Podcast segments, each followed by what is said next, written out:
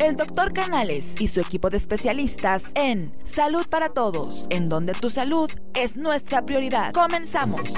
¿Qué tal? Muy buenos días en uno más de tus programas Salud para Todos, invitándote a que nos puedas escuchar por todas las redes sociales, en Facebook, en Twitter, en YouTube, en Instagram, en Spotify, como Salud para Todos Radio Online, en como nos puedes escuchar en todas las tiendas digitales.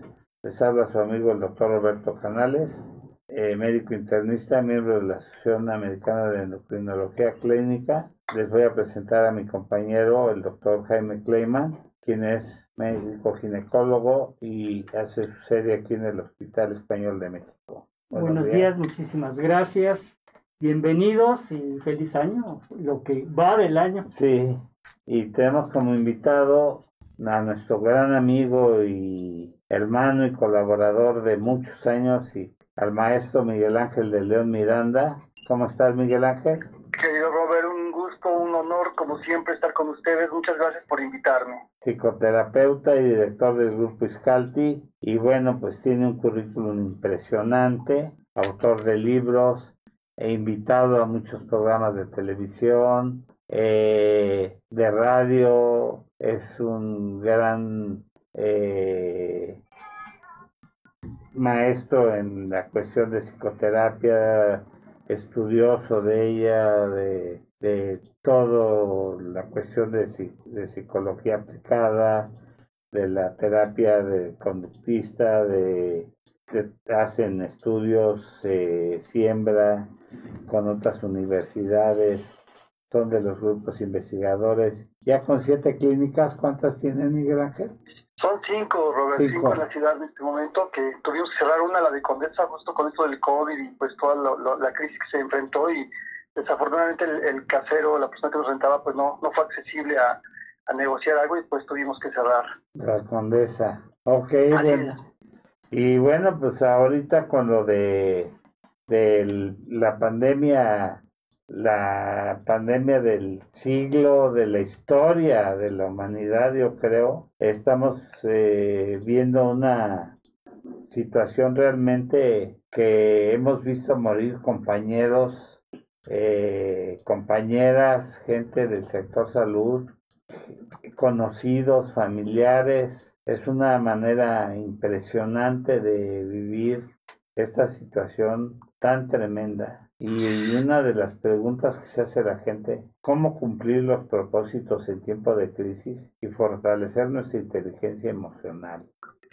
Pues es todo un reto, Robert. La verdad que, este, pues sí, cada día más de nosotros nos hemos visto afectados. Eh, fíjate que eh, me voy a voy a hablar un poquito desde las experiencias cercanas que he tenido, ¿no? Este, tú, tú sabes que la, la hermana de mi madre y su esposo murieron hace poco y la semana pasada un amigo incluso más joven que yo, lo que pues nos confronta en un momento pues que normalmente es de alegría, de inicio de ciclos, de estar haciendo proyectos para el siguiente año, de hacer evaluación. Esto nos mantiene en una situación de duelo, eh, de visión de la realidad, en donde tenemos que ser muy balanceados, eh, en lograr un equilibrio en la perspectiva que viene hacia futuro desde el punto de vista emocional, es muy importante, Robert, para que no nos enfermemos. Lo hemos venido mencionando a lo largo de toda la pandemia. Uno de los factores que está protegiendo a la gente, que no enferma gravemente, que, logra afrontar esto, son aquellas personas que mantienen un sistema inmunológico fuerte, sólido, y la parte mental, la parte emocional, juegan un papel fundamental para que lo logres tener un sistema inmunológico fuerte, estable. Digo, obviamente la alimentación, eh, hacía una conferencia hace poquito acerca de, este padecimiento y hay, un, teórico por ahí de la medicina que, plantea que esto no es una pandemia, sino una sindemia. La, diferencia del término es muy interesante porque la palabra sindemia conjuga los términos pandemia y sistémico. Este, eh, sindemia viene, proviene de la visión sistema, de, cómo tiene una afectación desde un punto de vista integral, no solamente de, una enfermedad, sino de varias enfermedades que van, y no solo enfermedades, sino factores políticos, económicos, sociales. La verdad es que hoy que escuchamos a la gente que habla acerca de que el gobierno, maldito gobierno, no está haciendo, creo que queda un poco de lado la visión de nosotros como sociedad, ¿no? Porque todos hemos sido claramente testigos de la irresponsabilidad que hemos tenido en un momento de pandemia, eh, todo empezó desde el Día de Muertos, las calles llenas de personas, de niños pidiendo calaverita, mostrando sus disfraces, le, siguió todo el tema de eh, eh, la, cuestión de la Navidad, ¿no? Este, que pues muchos a las playas, y entiendo que todos necesitamos salir, pero cuando la muerte te toca tan cerca es cuando te das cuenta que no es juego y que no solamente podemos pasarnos echándole la culpa a los demás, sino que tenemos que también ser muy maduros y muy responsables. Hemos trabajado y exigido por años que el, que el gobierno nos trate como adultos, pero a veces parece que nosotros, la sociedad, no nos sabemos comportar como adultos, ¿no? Y ahora con la nueva cepa, que, que bueno, ustedes hablan muchísimo más de esto y ahorita nos platicarán, pero que plantean que es mucho más contagiosa, me parece que es súper importante que seamos muy conscientes que nos quitemos esta mentalidad codependiente. La codependencia es una visión en donde interactúan dos, dos personajes muy importantes.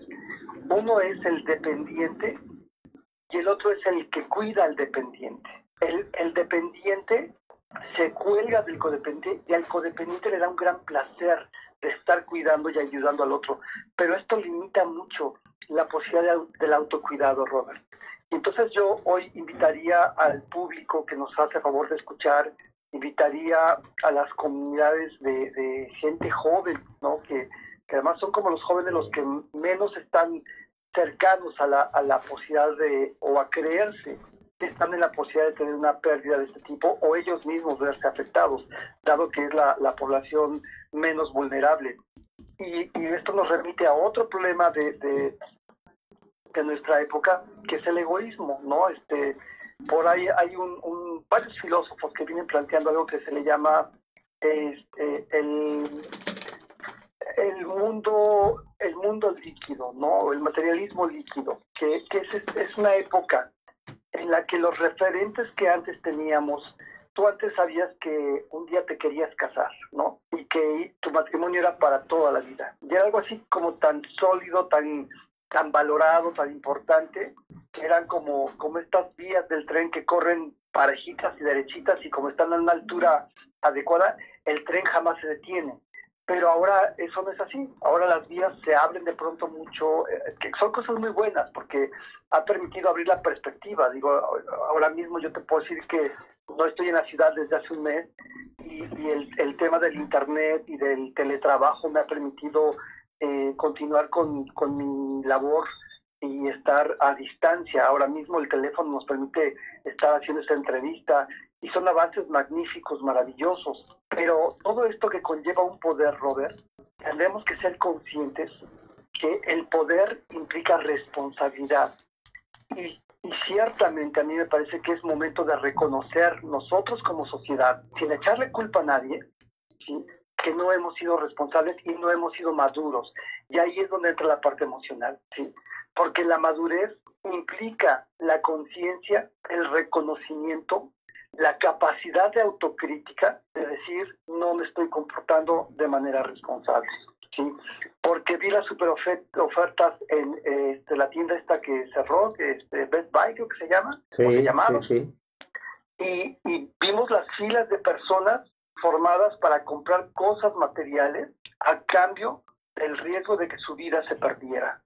Entonces, son varias cosas que hoy quisiera compartir y, pensar, invitar al público a reflexionar, porque en ese momento, ¿qué, ¿qué es lo que le pasa al ser humano? ¿Por qué el ser humano, en un momento como este, perdemos de vista lo prioritario, lo, lo verdaderamente más significativo, por ir a comprar un teléfono, un audio, un aparato de música que probablemente no lo voy a escuchar. Sería interesante ver cuántos de esos jóvenes que fueron a comprar ellos o algún familiar ganaron mucho en la compra barata de, un producto, pero a cuántas personas pudieron haber contagiado. ¿no? Los contagios, los hospitales están al tope como no habían estado antes y, creo que es un momento para que nos sentemos a pensar en el futuro, no de manera trágica, no de manera eh, alarmista o de manera victimista, porque eso no nos va a sacar adelante, pero sí de una manera responsable, de una manera congruente, de una manera optimista, pero no un optimismo eh, irreal, no un optimismo tonto de vamos, échale ganas. Hace muchos años trabajé en la Fundación Ser Humano, fui de los fundadores de Fundación Ser Humano, que es una fundación de lucha contra el SIDA, y ahí aprendí muchas cosas con respecto a la muerte y, también me gustaría platicar de esto porque creo que también la cultura de la muerte eh, la tenemos todavía muy limitada. Una de las cosas como, como más fuertes, más importantes que pude aprender en, en mi paso por, por este periodo, que fue alrededor de ocho años que trabajé con personas en fase terminal, con personas que tenían sarcoma de Kaposi en la piel. Recuerdo un chiquito de 11, 12 años que le teníamos que cortar la pijama diario con tijeras porque la piel se le pegaba a la, a la pijama del sarcoma. El sarcoma de Kaposi es un tipo de cáncer que, que está en la piel y yo supongo que en otros órganos, pero que al cuando se, se inunda el cuerpo de esto, pues se pegaba la piel, la sangre se le salía al niño por, por los poros y entonces para quitarle la pijama había que cortar la, la, pijama porque no, había manera de levantarle los bracitos, había que, sacarle la pieza así completa. Entonces, todas estas experiencias me permitieron como ir a, una reflexión ante la muerte, ¿no? Hoy, eh, en este inicio de año, es momento para que muchos de los que somos población más vulnerable, eh, ya sea porque tenemos, ya, conocemos mucho más del virus, y ya sabemos a quién se está atacando más, es momento para que hablemos con nuestros familiares de la muerte, que hablemos de las cosas que tenemos pendientes, que agradezcamos, ¿no? Mi amigo te, platicaba Alfredo, Alfredo del Valle, este, y me da mucha tristeza pensar en, mi buen Alfredo, que era un hombre feliz, alegre, eh, siempre con una broma en la boca, siempre que lo necesitamos allí estaba y nos ayudaba, era creo que las personas en las que yo más confiaba y, y, lo y mucho más fuerte que yo además porque físicamente él era un hombre robusto, grande, fuerte, entró para los guamazos, cuando éramos chamacos eh, pues nos tocaba ahí algunas aventuras, ¿no? Y, era pues nada miedoso y, de los que decían, ah, no pasa nada, tranquilo. Y, y que él, que era mucho más fuerte que yo desde mi perspectiva, se haya muerto, en lo interno, Robert, sí se me, se me, se me calla ahí algo que me hace darme cuenta que es real, ¿no? Eh, hay gente que escucho que, que, pues tiene la creencia de que es, no es real el virus, de que es una cuestión este, para controlar, pues entre sí que no, el que uno no se cuide trae consecuencias muy reales y objetivas, y es la pérdida de personas importantes, ¿no? Pero entonces esto en este momento, en este inicio de año, nos conlleva empezar a entender que necesitamos hablar de la muerte, enseñar a nuestros hijos, sentarnos con nuestros hijos, con nuestros hermanos, con nuestros padres, con nuestras esposas, con la gente que decimos que es importante para nosotros, e ir un poquito más a fondo, ¿no? Mirar estos problemas como parte de la realidad, adaptarnos. ¿Por qué? Porque si uno empieza a hablar de estas cosas, en lo, emocional, hasta en lo espiritual, empiezas a estar más tranquilo, empiezas a estar menos estresado. El estrés hoy sabemos que es un factor que puede generar depresión. Y cuando la depresión emocional se hace presente, tiene una influencia perfectamente clara y directa sobre tu sistema inmunológico. Y entonces te vuelves mucho más vulnerable. Hay muchas personas que están necesitando de hablar de sus emociones, pero también hay una cultura muy macha, ¿no? Este, eh, los mexicanos no nos rajamos y, y este y, me, me, me, recuerdo mucho de este libro de Octavio Paz, El laberinto de la soledad, en donde él eh, hacía referencia a cómo el, el, orgullo mexicano le llevaba al hombre mexicano a decir los, los machos no se abren, ¿no? Eh, los machos este, se podrán doblar pero jamás se abren, ¿no? Haciendo referencia además él, él, ahí en el texto cita como eh, dice que la mujer en esa época, estamos hablando hace muchos años, obviamente hoy no, yo espero que hoy no, pero que muchos hombres todavía pensaban que la mujer era un ser inferior porque cuando se entregaba, se abría y por eso los machos no se abren. Todo un pensamiento pues arcaico, retrógrada, que si hoy priva aún en nuestros días y si hoy el mostrar mis emociones, mis sentimientos, llorar, llorar frente a mis amigos, llorar frente a mis, mis, hijos, mis queridos, lo vivo como un acto de debilidad, es un error terrible, ¿no? Porque uno de los actos de mayor fortaleza emocionalmente hablando es cuando yo soy consciente de mi fragilidad, la reconozco, la acepto y entonces tomo las medidas pertinentes para cuidarme. Porque si no entro en un mecanismo de defensa que se llama negación, es el primer mecanismo de defensa psíquico que todos tenemos, es el más primitivo de todos y es el primero que nos aparece ante una angustia que no sabemos manejar. Y entonces, ah, digo, no pasa nada, no me pongo cubrebocas, no uso gel, no guardo distancia, me da pena decirle a alguien, por favor, toma tu distancia porque este, viene a darme un beso, a lo mejor gentil y amablemente, pero, pero tengo que saber tener la fuerza, las agallas para decirle a la gente con respeto, con cariño, guardemos nuestra sana distancia, pongámonos cubrebocas. Yo no voy a estar en esta situación si estamos encerrados y si no hay distancia y si no tenemos este, los medios para protegernos porque todo esto sí nos está trayendo la, muerte y es una serie de procesos que son muy difíciles de manejar si no estamos preparados y abiertos para ello, mi querido Robert. Fíjate que recién escuchaba al canciller Gurría que estaban eh, hablando eh, politólogos sobre la recuperación económica y, y un hombre que representa a la OCDE y les dijo, están muy equivocados todos si piensan en la recuperación económica antes de pensar en la recuperación de la salud. Es prioritario que piensen que la salud está antes que todo. Ahorita lo que deben de pensar es en ver cómo atacar el problema de salud tan importante que tenemos. En empezar en activar la salud. Ahorita, por ejemplo, Estados Unidos lleva más de 10 millones de personas ya vacunadas y nosotros no llevamos ni 2 millones de personas vacunadas. Entonces necesitamos ver cómo se va a atacar lo de las vacunas, cómo vamos a poder, si se nos va a permitir a los particulares entrar en el plan de las vacunaciones. Ojalá y COFEPRIS nos permita a nosotros comprar y adquirir las vacunas para poder formar un frente con el gobierno, con el sector salud, para poder atacar este gran problema y esta gran pandemia, para poder hacer una, un frente más importante y que podamos atacar el problema de salud que nos está atacando y entonces podrá haber una eh, recuperación económica y una recuperación psicológica y podrá haber unos problemas de fortalecimiento en todos los aspectos emocionales, de crisis y de todo. Yo creo que una parte importante, eh, y, lo decía ahora el que va a estar de presidente de Estados Unidos, que que su prioridad es que en los primeros 100 días el 70% de la población norteamericana esté vacunada.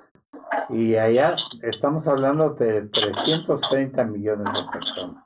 Pues mira, ojalá que sí, que sí se, se escuchen tus palabras, Robert, pero otra vez hago un llamado a quienes tengan la posibilidad y el acceso a, a conseguir las vacunas, porque me parece que también uno de los cánceres que nos ha venido dañando por décadas ha sido la especulación, ¿no? Cuando una medicina que te cuesta 10 pesos, de pronto te la venden en mil porque no hay, ¿no? Y entonces es un momento crítico y de prueba para la humanidad, para los grandes capitales, de por supuesto que tengan ganancia, por supuesto que, que es, es algo que, se busca, es positivo, es bueno, pero quienes tengan, vayan a tener, si es que se da esta, esta autorización, porque también comparto tu visión. Me parece que es un problema tan grande, somos tantos mexicanos, que quién sabe si, la, si el gobierno tenga la capacidad de manera particular de, de hacer esto de una forma rápida y eficaz. ¿No? Las condiciones de las vacunas también requieren como eh, situaciones muy particulares, muy especiales, que son caras y que es difícil. Y, yo no sé si el gobierno tenga eh, en pandemia, con tantos problemas eh, de, seguridad, de economía, de todo, si tenga realmente la capacidad para hacerlo. Pero creo que el temor de fondo para mí sería, bueno, ¿y cuánto me va a costar una vacuna? Si, si todo el mundo la podría pagar o nada más la va a poder pagar un sector de la sociedad. Que esto nos lleva nuevamente a, tener estas rencillas que nos han llevado a que hoy pues los delincuentes, ¿no? Este, les gusta sentarse en los mejores lugares después de, de, también generaciones de familias que vivieron pues la humillación y la marginación y la pobreza extrema en donde pareciera que ser entonces que la única solución para poder alcanzar cierto estándar de posición económica es a través de la, de la conducta ilícita, ¿no?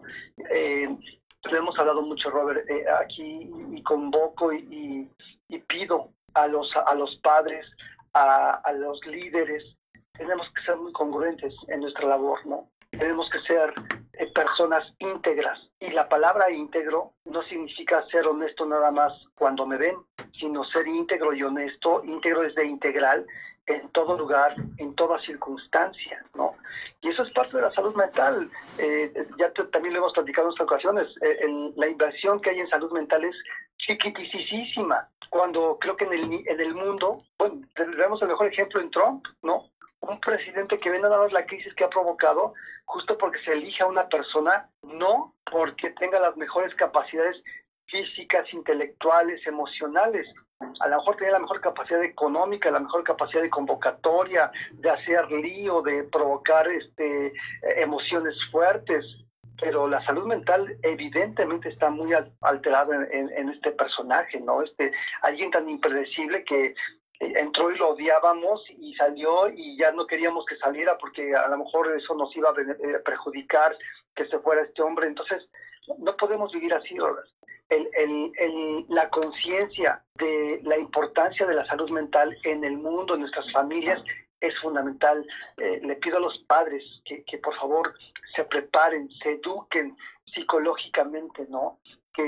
Se acerquen a entender que así como mandamos a los niños a la escuela a aprender geografía y matemáticas, tenemos que también mandar a los niños a la escuela y a nosotros también aprender valores, integridad, no congruencia y entender cómo funciona el aparato psíquico. Ahorita ya mencionaba este, este mecanismo de la negación que a todos nos pasa pero entre más enfermitos estamos, más lo usamos. Y entonces eh, somos las familias donde de pronto eh, yo me acuerdo que el, la abuelita X era bien dura y bien burlona y cuando le platico dicen, no, pero no, claro que no, estás mal, eso no pasaba. Porque sí, tendemos, nosotros todos tendemos a negar como situaciones que, que se nos olvidan, que, que no reconocemos en su momento y que en la medida que podemos ir como eh, concientizándolo, hay una posibilidad de, de, cambio. Si no lo concientizamos, no la hay. Eh, sí, sí invito y, ojalá que la iniciativa privada sea muy tenaz, tiene los medios económicos para hacerlo, pero creo que si se logra un balance de no irse a, a los precios exacerbados, seguramente también será un éxito económico y un éxito para que todos estemos muy bien. Miguel Ángel, buenos días. Este, pues qué bueno que estás aquí con nosotros. Eh, abrimos, con, abrimos con broche de oro. Eh, déjame retomar algunas cosas. Eh, me gustaría saber qué piensas tú sobre el, las dos personalidades, ¿no? O sea, por un lado tenemos la, el que juega el papel de la negación y que dice, a mí no me va a pasar nada, yo soy casi, casi de, como de plástico, se me rebota todo.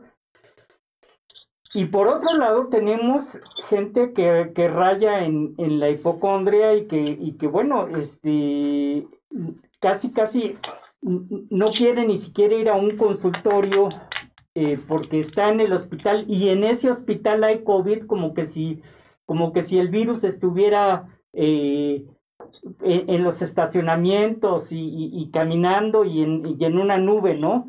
Este, hay es, esas dos este, mm, eh, personalidades, ¿no? Obviamente eh, el que juega la negación es irresponsable, es egoísta, el otro podría considerarse hasta cierto punto responsable, pro, pro vida, etcétera.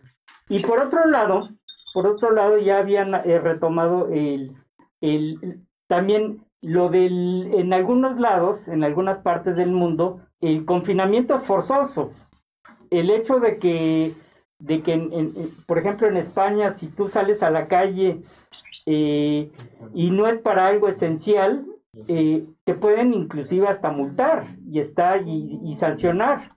¿sí? Eh, otro, otros, este, otros manejos que, que he visto bastante acertados son, por ejemplo, el hecho de que se hagan pruebas a los viajeros, cosa que a mi juicio, yo soy ginecólogo, no soy epidemiólogo, pero eh, eh, cuando llevé eh, ecología en, la universidad, obviamente nos, nos marcaban y nos enseñaban que había que hacer cercos sanitarios, cosa que nunca se hizo, cosa que ahorita lo quieren hacer y, bueno, pues a mi juicio es a, es a destiempo.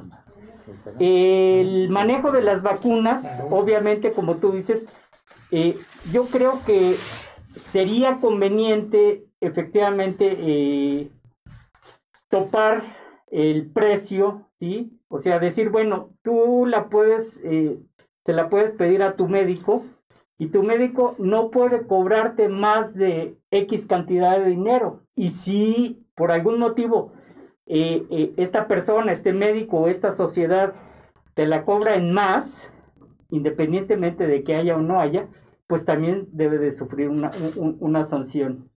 Y por, por último, el, el, hecho de que el que no tranza no avanza, ¿no? Ese, e, e, eso es lo que ha imperado en, en, en, nuestra sociedad desde hace mucho tiempo, cosa que tenemos que desterrar de, de, raíz.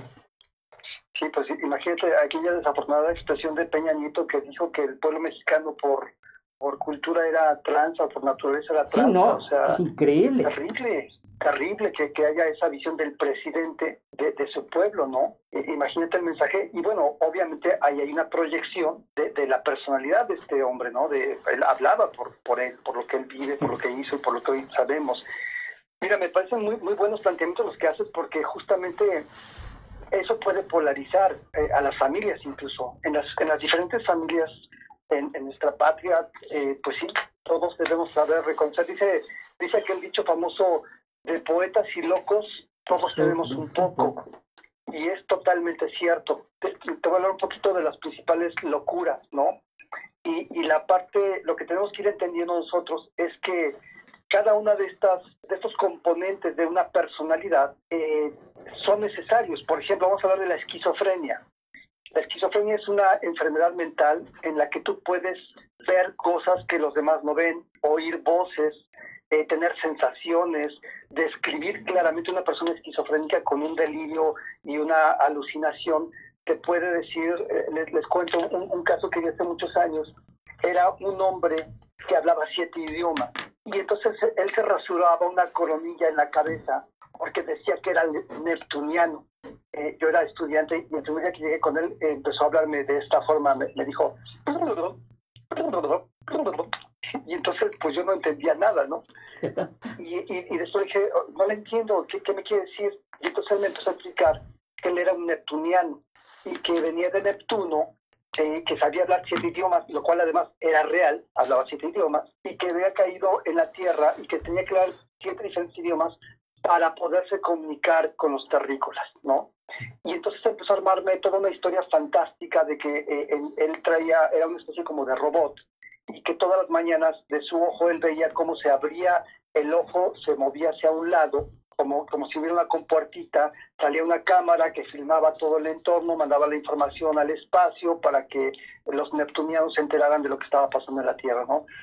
A, veces tenía tanta lógica esto que, que decías, suena fascinante, ¿no? Y suena súper interesante. Bueno, e, ese es el grado extremo de la esquizofrenia, ¿sí? Uno de, uno de los grados extremos de la esquizofrenia. Pero cuando tú ves una obra como este hombre vamos a pensar en Frida Kahlo o en Diego Rivera o en este estos eh, eh, artistas nuevos, Harlow, eh, ya sé este Dalí, ¿se acuerdan de Dalí de esas obras? Salvador Dalí, claro. ¿No? Donde este componente de la, de la esquizofrenia, si no es demasiado, si no le hace perder el contacto con la realidad, son personas súper creativas. Son personas que te crean unas cosas que te hacen vibrar, que comunican en su expresión artística cosas que los demás no sabemos y que ellos a través de esta capacidad, cuando no está desconectado de la realidad, digo que finalmente Dalí acabó eh, teniendo como cuestiones muy locas, pero es un acercamiento para que entendamos el dicho de poetas y locos tenemos un poco, si es cierto. Pero no, estaba loco y bueno, decía que sus bigotes eran antenas, y, pero era un genio, o sea, no podemos... Era un genio, pero fíjate que esa genialidad conectaba con la parte de la locura, ¿no? Vamos a hablar de una, de una personalidad paranoide, ¿no? Eh, si tú no tuvieras un poquito de, de paranoia, tú te irías a las 3 de la mañana a Tepito forrado de joyas, este, mostrando tu dinero, este, sin ningún temor, ¿no? De que te pase nada. Y eso pues sería una locura, ¿no? Porque no tienes paranoia. La paranoia en una dosis adecuada te permite prever peligros, riesgos. Ahora, ¿qué pasa con las personas hipocondríacas? ¿Qué pasa con las personas obsesivas compulsivas? Son gente que tienen, eh, cuando es efectivamente obsesivo compulsivo, porque además eh, popularmente somos muy dados a decir, eres un neurótico, eres una histérica, ¿no? Eres un loco, sin tener un conocimiento profundo de lo que esto significa. Claro. Pero cuando realmente tenemos una persona que es hipocondriaca o que es más sensible que los demás, ¿no? Eh, lo cual además sería muy importante, sobre todo en esos momentos, ser empáticos.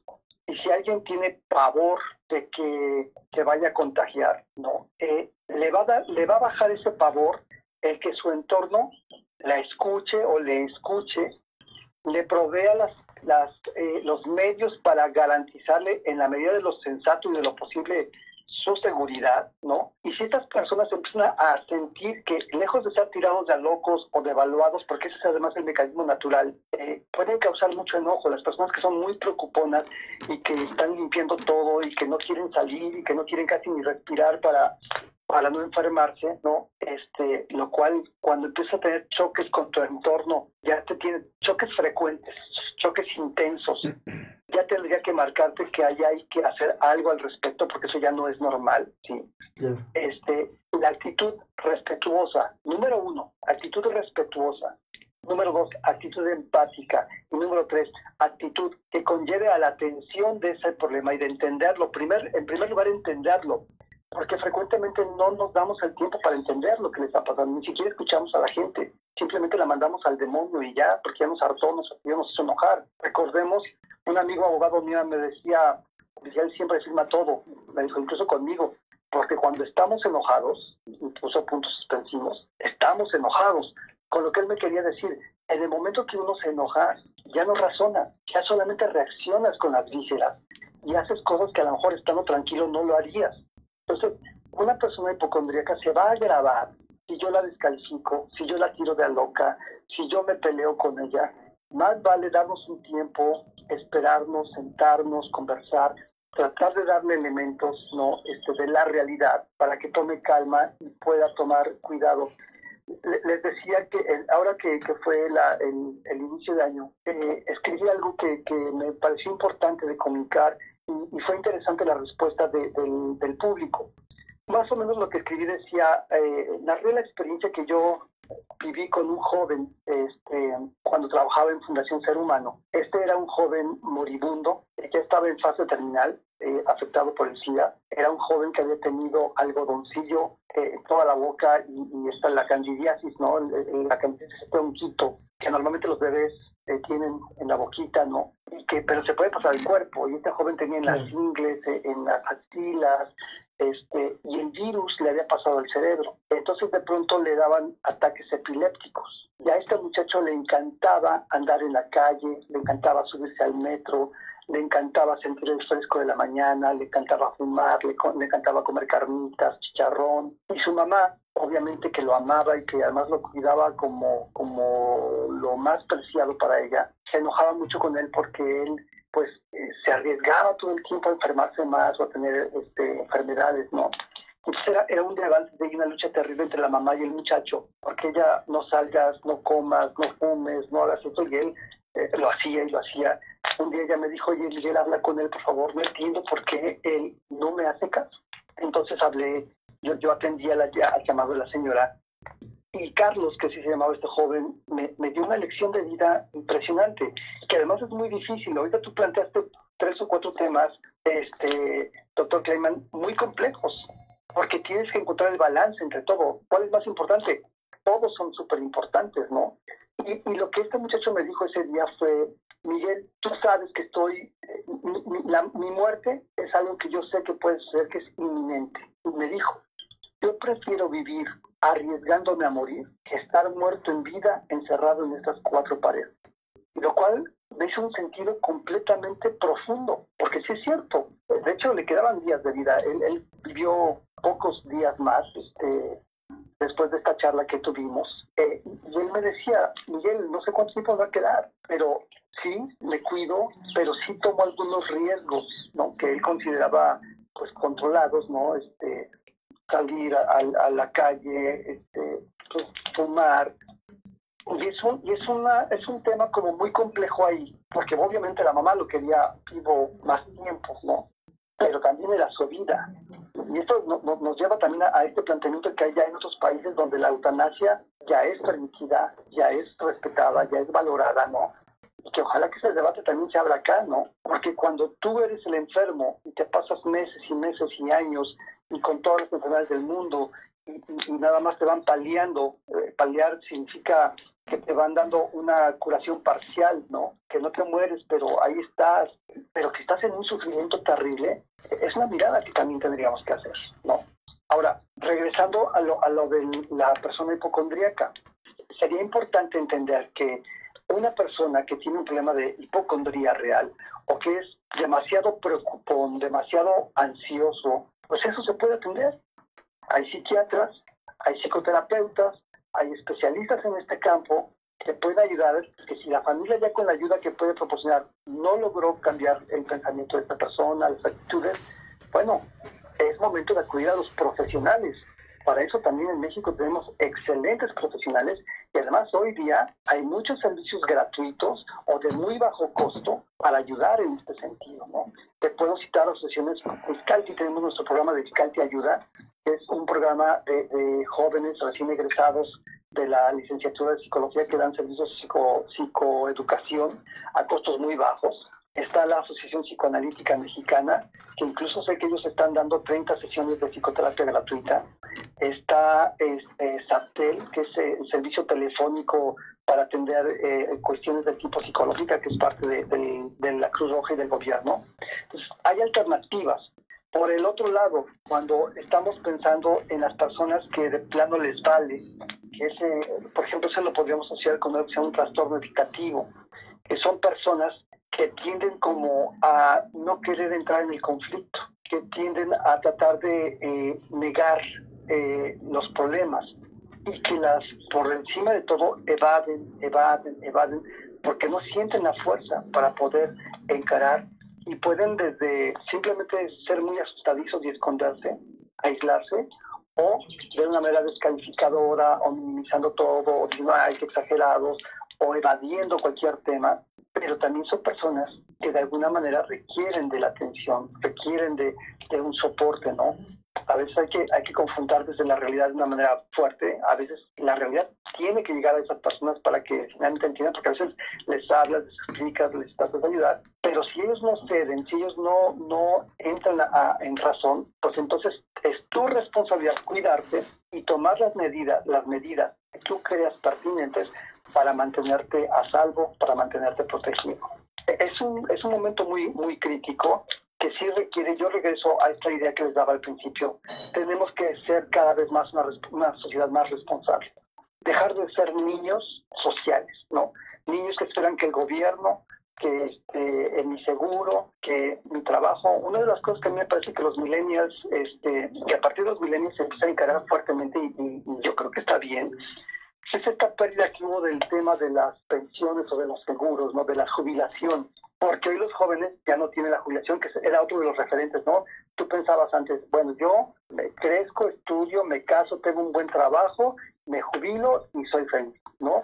Eh, hoy eso no pasa. Hoy los jóvenes, si, si, están pensando en jubilarse, eso, eso ya no existe. O desde joven empieza a ser tu afore y tu ahorro, o tu negocio, o algo, porque no va a haber alguien que te vaya a rescatar y a cuidar cuando seas un viejito. Si no cuidas ahora tus finanzas, si no tienes una educación financiera hoy día, en el futuro, pues quién sabe cuál vaya a ser tu suerte, ¿no? Y entonces eso es voltear a ser tus responsables, ser adultos, emocionalmente hablando, ¿no? Dejarte de tener esta visión paternalista en la que sí se esperaba que todo viniera del gobierno o de las empresas, ¿no? Este, recuerdo que Bimbo, Telmex eran empresas muy queridas, muy valoradas porque pues estos empresarios cobijaban, cubrían. Y no es que esté mal, pero me parece que sí en algunos casos esto llega a fomentar esa visión que les digo de codependencia, donde hay esta dualidad entre el rescatador y el rescatado. Pero cada vez que tú rescatas a alguien, cada vez que tú le ayudas a alguien, eh, muchas veces estás alimentando una parte voraz en esa persona, en lugar de que le estés ayudando a desarrollar habilidades y competencias que le lleven a saber darse las cosas por sí mismo y no que tú, el bueno, el, el padrinote de la familia, sea el que les esté proporcionando todo a tus seres queridos, ¿no? Ahora, con, con respecto al uso de la fuerza y del poder, qué, qué bárbaro, pusiste unos temas padrísimos y durísimos. Este, yo creo que eh, eh, tenemos también que estudiar la teoría del poder, ¿no? Porque el poder en México ha sido manejado de una manera vergonzosa, ¿no? Eh, fíjate, no es lo mismo tener poder que tener autoridad. Claro, ¿sí? claro. O sea, hay gente muy poderosa, pero que no tiene autoridad. Hay gente a la que me le cuadro por miedo, pero no por respeto. La autoridad tiene una connotación de alguien que tú le otorgas el poder para obedecerlo, para seguirlo, a partir de que le des una serie de cualidades o virtudes o conveniencias, con lo cual le otorgas el poder sobre de ti o sobre diferentes acciones, ¿no? Un verdadero líder tiene poder sobre las multitudes, sobre la gente, porque esa gente le reconoce algo que le admira, que le respeta, que, que le reconoce y entonces le concedes, porque si, si nos vamos a la teoría del poder, la teoría del poder nos dice que el poder nadie lo tiene. El poder no es algo que alguien lo tenga. El poder es algo que se otorga. Porque incluso, si, quizás si tienes un arma puedes matarme, pero eso no me obligaría a que yo piense lo que tú quieras. Puedes tener un poder en ciertos aspectos de mi vida, pero no en todo. Eh, el doctor Víctor Frank, que, que, seguramente lo deben de conocer ustedes, es, es un psicólogo, psicoanalista que estuvo en la Segunda Guerra Mundial y él con el desarrollo de la logoterapia nos, nos hizo voltear a ver cómo que aunque él estaba encerrado en un campo de concentración y fue vejado y fue maltratado, él sobrevivió gracias a que se metió en sus pensamientos, se metió en su mundo interno y desde ahí fue haciendo una realidad alterna en el mundo interno, digo, es lo que hacen los este, Ari Krishnas y, este, y toda la gente que practica la meditación, el budismo, son personas que van desarrollando una conciencia interna y un cuidado desde el espíritu y de valores que están más allá de lo, de lo material y de lo visible, en donde de verdad puedes, digo, la gente que lo hace seriamente y que lo hace siendo estudiosos, siendo disciplinados, ¿no? Eh, puedes llegar a, controlar eh, tu cuerpo, ¿no? Regresamos al tema de, de, las enfermedades, o sea, e, estas personas que no enferman no es porque mágicamente se hayan pasado un huevo y, con una, este, eh, ¿cómo se llaman estos chamanes que hacen sus limpias? Con una paloma. O sea, lo que, lo que pasa es que cuando tu mente... Una gallina negra. Está equilibrada este, y tu estado de ánimo está fuerte, tu sistema inmunológico genera sustancias en tu cuerpo que te hacen protegerte, ¿no? Entonces, me parece que entender que el tener una autoridad con poder y no poderosos que abusan de la autoridad es otro de los caminos que tenemos que seguir, ¿no? Porque hemos visto gente que de pronto dicen ponte el cubrebocas y de inmediato se prenden y empiezan a agredir y empiezan a ponerse, a mí no me vas a decir, es mi vida, es mi cuerpo, pero es una falta de conciencia social, ¿no? Es una, una falta de empatía. ¿Sí vas a decir algo, doctor? Sí, bueno, eh, efectivamente, eh, pues yo creo que es muy, muy importante eh, saber, ¿no? Bueno, que en un momento dado estamos en negación y otro es, es paranoia y ambas son mecanismos de defensa. O sea, tú te puedes defender diciendo a mí no me va a pasar nada y es un mecanismo de defensa. Y otra es enconcharte y decir, como, como yo soy vulnerable, pues me quedo dentro de mi concha y, y, no voy a, a, salir adelante porque, porque no puedo y no debo. Y eso es algo muy importante. Pero fíjate que el punto clave ahí es eh, no perder el contacto con la realidad, ¿no? Claro. Porque si soy el único que en mi entorno lo vive y lo siente de esa manera, tengo que empezarme a cochinar. El principio de realidad es la base de, de esto, ¿no? hasta qué punto lo que estoy pensando y planteando es real y eso lo puedo ir comprobando pues en el día a día, ¿no? Afortunadamente sabemos que esta enfermedad dura este, o se manifiesta en 14 días, ¿no?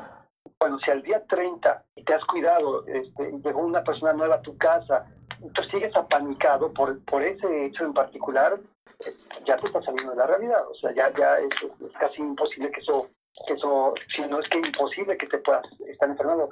Lo, lo, lo, comparto por, hay una, una persona conocida que tiene favor de, recibir a cualquier persona en su casa, ¿no? Este, al que trae el, alimento incluso, ¿no? Cada vez que llega alguien de, con alimentos, a, pues, se compra el alimento a distancia, este, bueno, sanitiza todo y además se queda este, aterrorificada durante 20 días, ¿no? Este, cuando pues eh, hay que ayudar. Es justamente a lo que a, lo que iba, ¿no? O sea, que las los dos extremos y los dos, las dos caras de, de esta moneda son son malos y lo que nos va a empoderar en un momento dado justamente es el, el tener eh, comunicación y el, y el, y el saber, ¿sí? E, el, estar eh, enterados de, pues, de cómo se maneja y si no, preguntarle a quien, a, quien sabe, ¿no?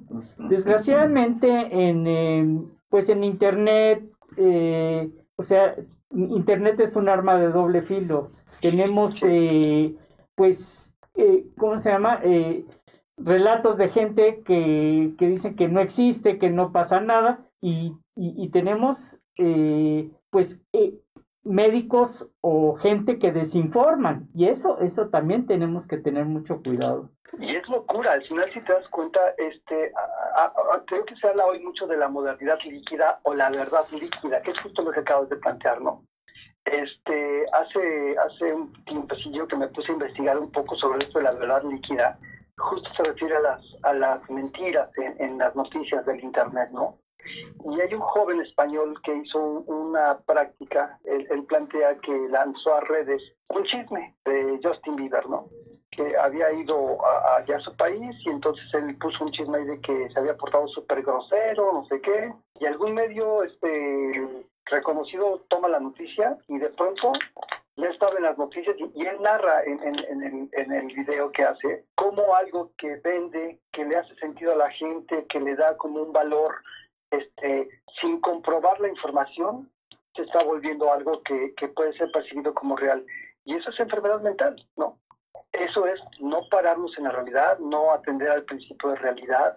Y tenemos que ser muy conscientes que hay muchos intereses políticos y económicos hoy, que hoy te ponen como el peor del mundo al presidente, y mañana ya hay otros que te lo ponen como el mejor del mundo al presidente, en una, en una situación que en la psicología se llama escisión. Escindirse, que es otro mecanismo de defensa, es un mecanismo en que las personas tendemos a ver o bueno o malo, sin un juicio crítico intermedio, ¿no?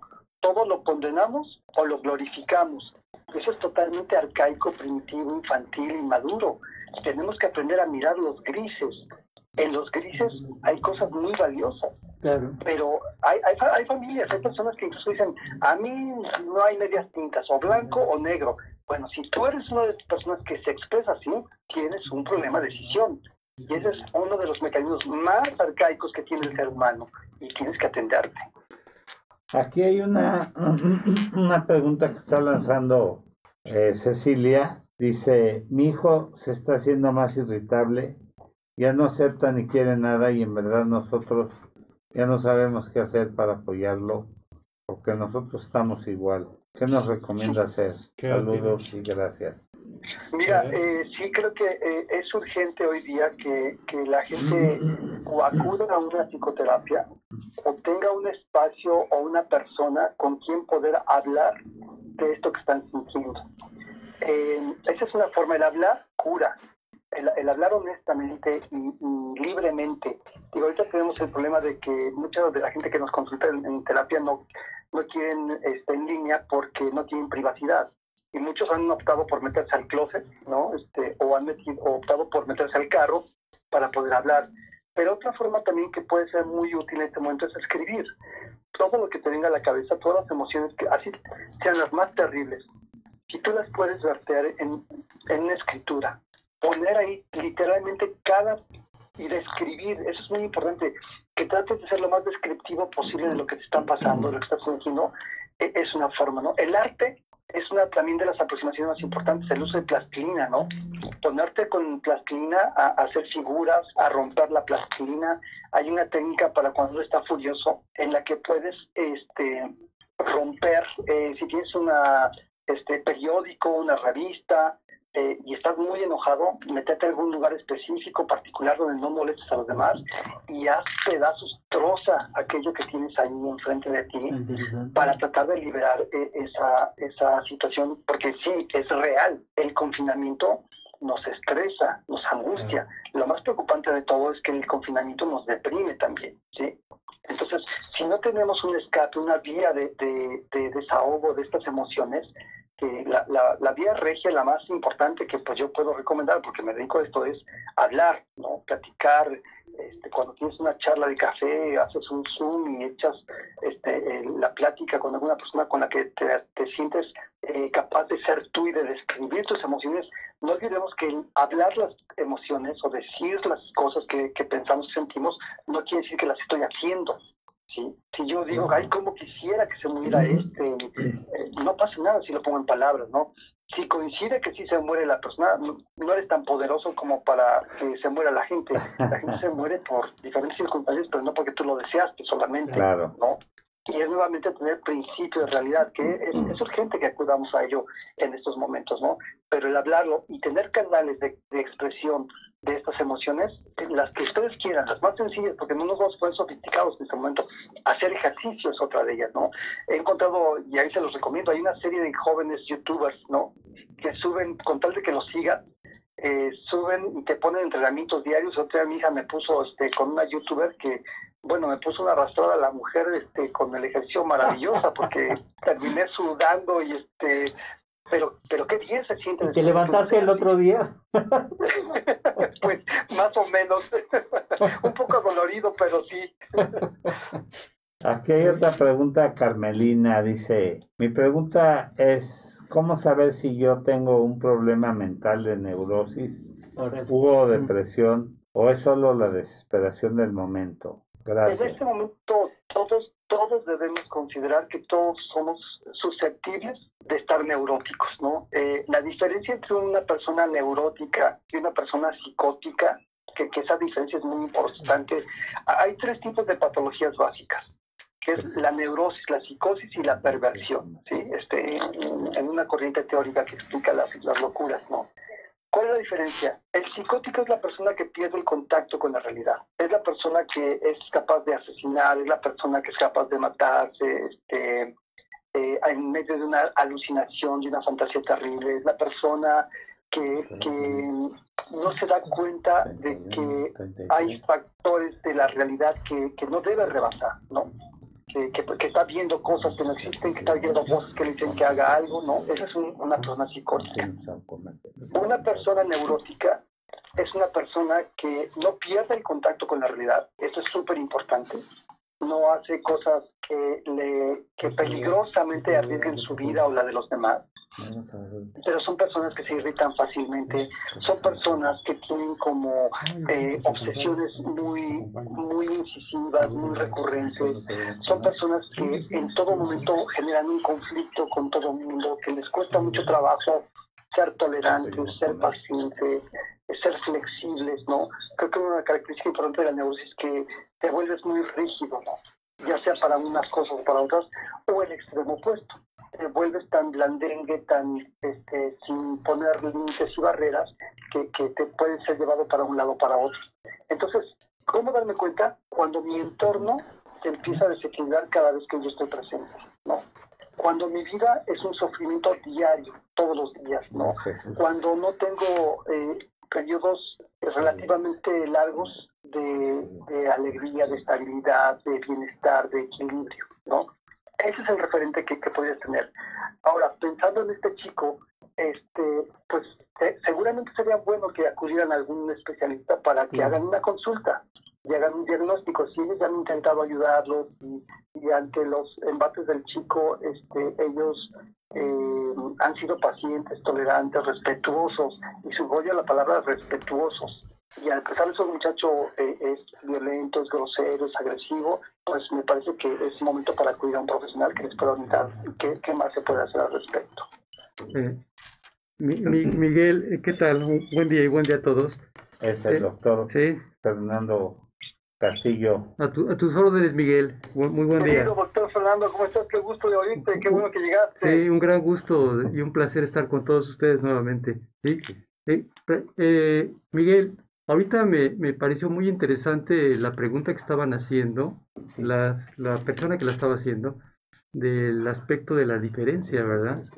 Eh, Miguel, eh, todos en, en, la vida real, digamos, en base a nuestros trastornos de la personalidad, a las emociones que cotidianamente eh, estamos eh, eh, encarando y enfrentamos, que de antemano no tenemos una estabilidad emocional. Ahora que sobre todo lo que estamos viviendo en este confinamiento, te, quiero preguntar, todos de, menor a mayor grado estamos expuestos de alguna manera a una psiconeurosis, o sea, como tú me los explicaste hace un momento, o sea, puedo entender que el neurótico, el neurótico fabrica los castillos en la vida, digamos, subjetiva muy real, y el, y el psicótico los habita. O sea, puedo eh, eh, enmarcarlo también de esta manera que, que, el que vive la psicosis puede vivir un mundo muy delirante, eh, puede vivir un mundo con paranoia, o sea que todos lo van a atacar, que puede ser el centro de atención, o que totalmente está viviendo la realidad de algo que no ha sucedido o que prontamente va a suceder, este Miguel. Entonces, ahí, Miguel, eh, eh, ahí podríamos entender también este concepto, nacería este concepto, la autocompasión por sí mismo, como seres humanos, que nosotros estamos practicando en la realidad nuestras emociones. O sea, te preguntaría eso. Sí, claro, mira, sí, es importante tener autocompasión, pero hay que cuidar de no, no, no estoy hablando de la autocompasión victimizante, ¿no?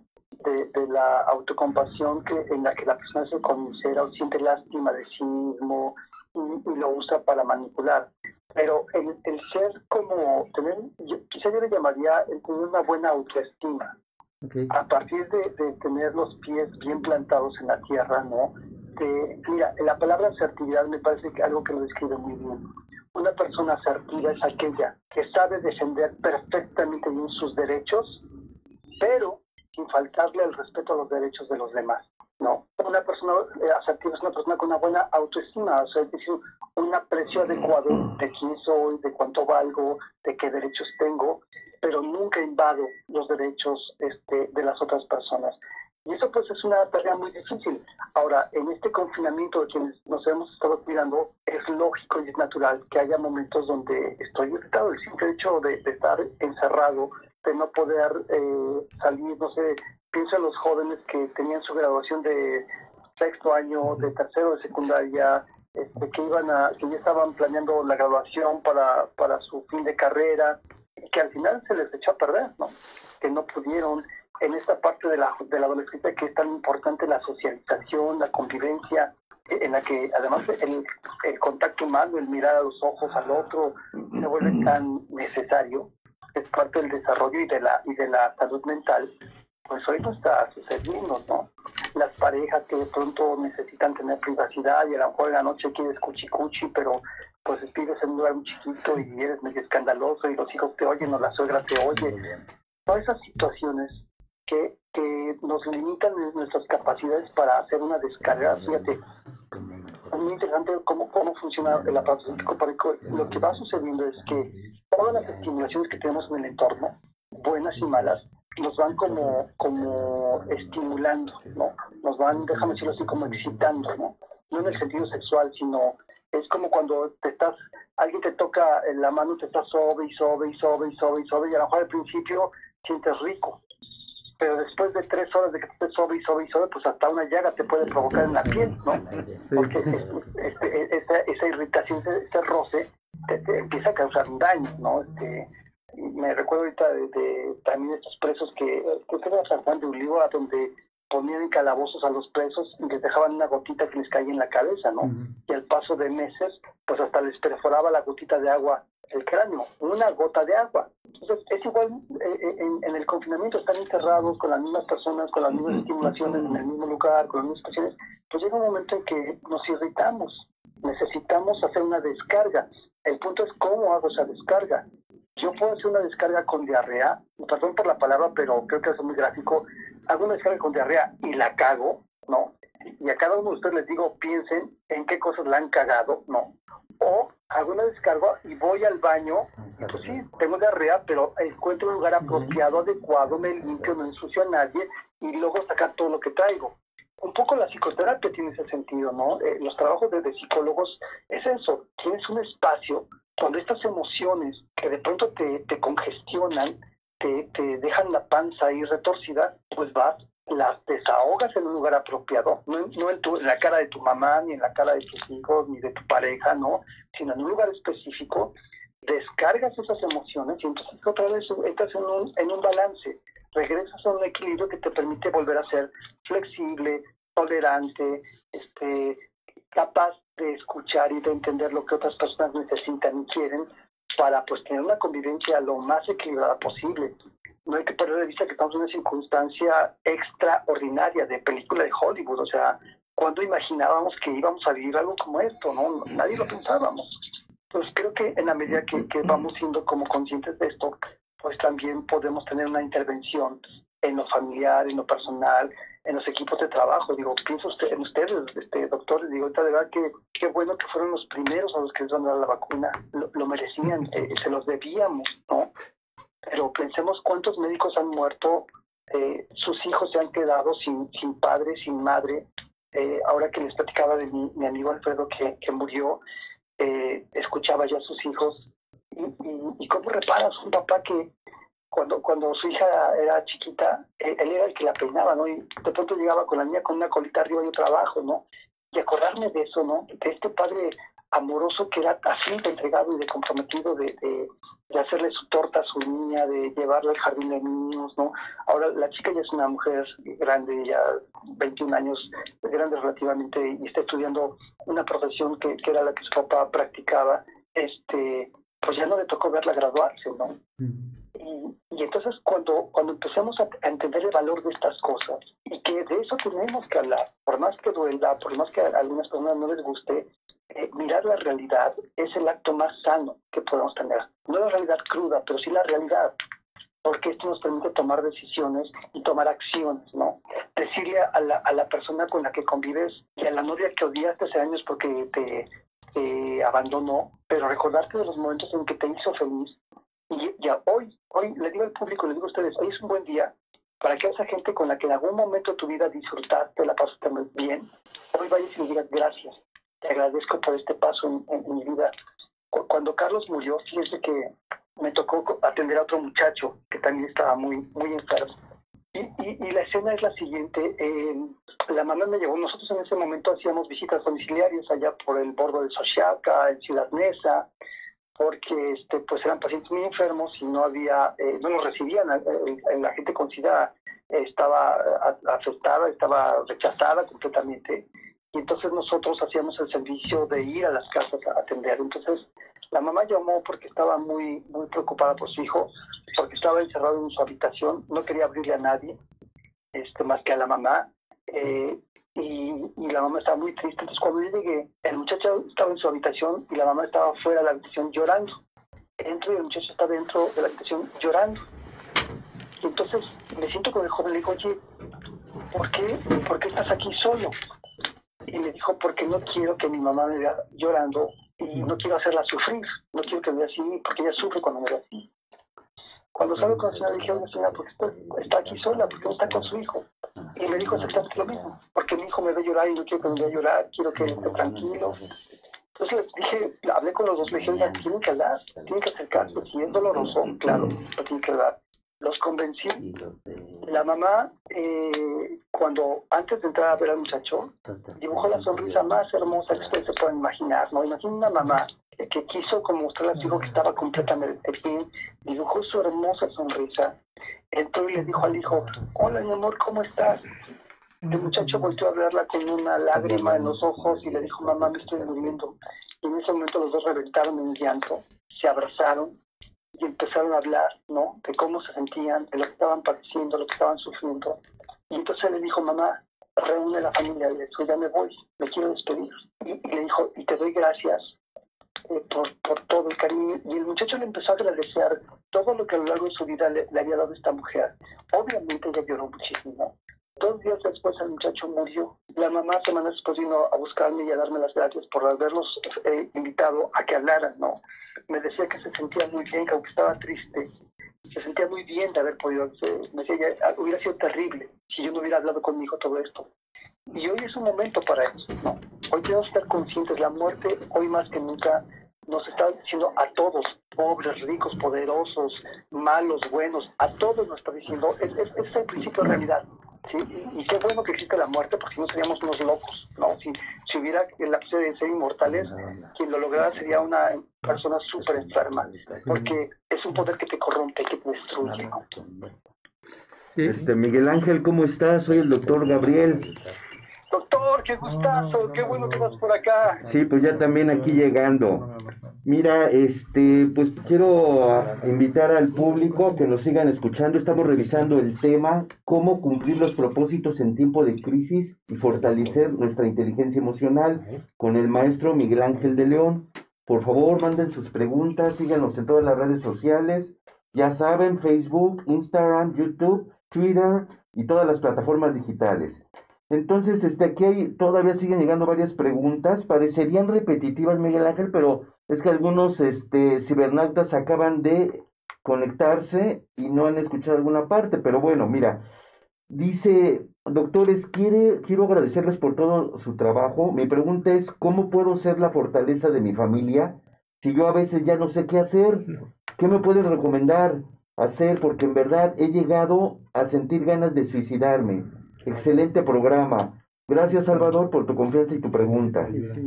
Qué buena, qué buena pregunta y le voy a dar el secreto este, de cómo hacerlo. Déjame anotarlo, espérame, pásame una hoja y un papel.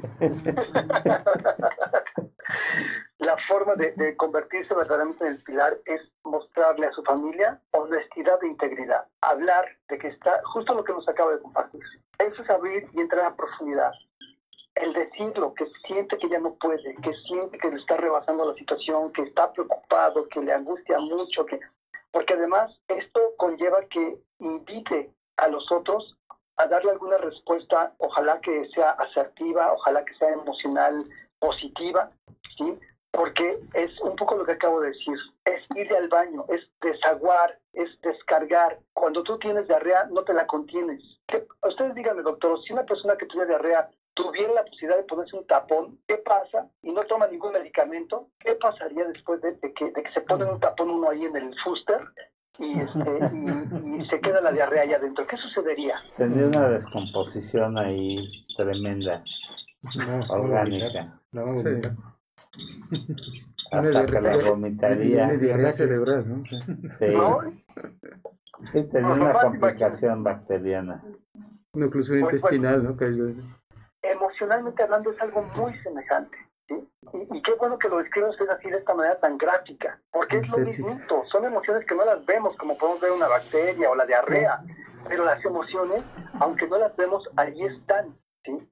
Y, claro, si yo ante una diarrea, si puedo entender, o, ante una, una herida, ¿no? Si yo una herida la tapo, le pongo un curita, algo se han visto que se pone el curita, y cuando te quieres el curita parece que te está pudriendo el dedo, ¿no? De que tiene la humedad y se te hace una cosa ahí espantosa, tiene que orearse una herida, tiene que tener ventilación, tiene que, tener un desalojo. Si, si tenemos una herida y se hace pus y yo la tapo y, no, la, no la dreno nunca, ¿qué pasaría, no? Pues te da gangrena o no sé yo qué, qué suceda.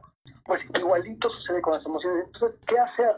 Pues si él te quiere fortalecer, tiene que empezar a hablar, ya sea con su familia o con alguien, sacar todo lo que está sintiendo, todo. Muchas veces nuestros temores de que los otros se vean dañados tienen que ver más con los temores de nosotros, y es otro mecanismo de defensa también psíquico que, que, tenemos, ¿no? Este, proyectamos en el otro mi debilidad. Creo que él no va a poder, que no va a aguantar la noticia, que, que decirle lo va a destrozar. Este, hace, hace unos días cuando murió mi tía, eh, mi prima me decía, no, me dijo, con eso no voy a poder, no puedo, me dijo, este, yo iba diario con ella al mercado, yo la veía todos los días, yo la cuidaba, yo me voy a morir, ¿no? Y entonces fue un proceso de, solo escucharla e invitarla, va a pasar, saca tus emociones, no te aguantes, porque además están sus hijos, entonces ella pues, trataba de que no viera a su familia, que se sentía mal, porque tenemos esa, esa errónea visión de que el fuerte no se queja, no se dobla, nunca nunca se debilita, ¿no? Este, y habría que entender que, ser débil este, no es no mostrar sentimientos. Por ahí hace tiempo les, recomendé que vieran, hay un, hay un video en YouTube, vayan por lápiz y pluma todos, por favor. Hay un video en YouTube de una mujer que se llama Brené Brown. Es con B alta, B-R-E-N-E, Brené Brown, como café. Y esta mujer habla de la importancia de, eh, de ser vulnerables. el, video es, una casita de TED Talk que se llama La vulnerabilidad. Y, ella nos plantea de una manera magistral y muy clara lo importante que es para poder hacer intimidad. ¿sí? El acto de la intimidad es el acto de mayor confianza con nuestros seres amados. Para poder hacer yo tengo que ser vulnerable, tengo que decir, desnudarme, ¿no? Este, en contra de lo que el macho mexicano haría, que, que, eh, abrirse, ¿no? El macho, dijimos, no se abre, porque es bien macho. Bueno, el, hombre fuerte, maduro, sólido, se abre y muestra lo que está en su, en su corazón, en sus vísceras, en sus tripas, y reconoce que se siente frágil y débil. Y esto no lo mata. Al contrario, muy, muy, muy en contrario de lo que creemos, esto cura, esto fortalece, esto reorganiza psíquicamente y permite que uno siga avanzando. Es como tomar un descanso. Okay. ¿Sí fue eh, claro la idea? Sí, sí, claro, claro, Miguel Ángel, gracias. Eh, eh, eh Miguel, al respecto, sí, con lo mismo que está participando, ¿cómo se llama la persona? Salvador.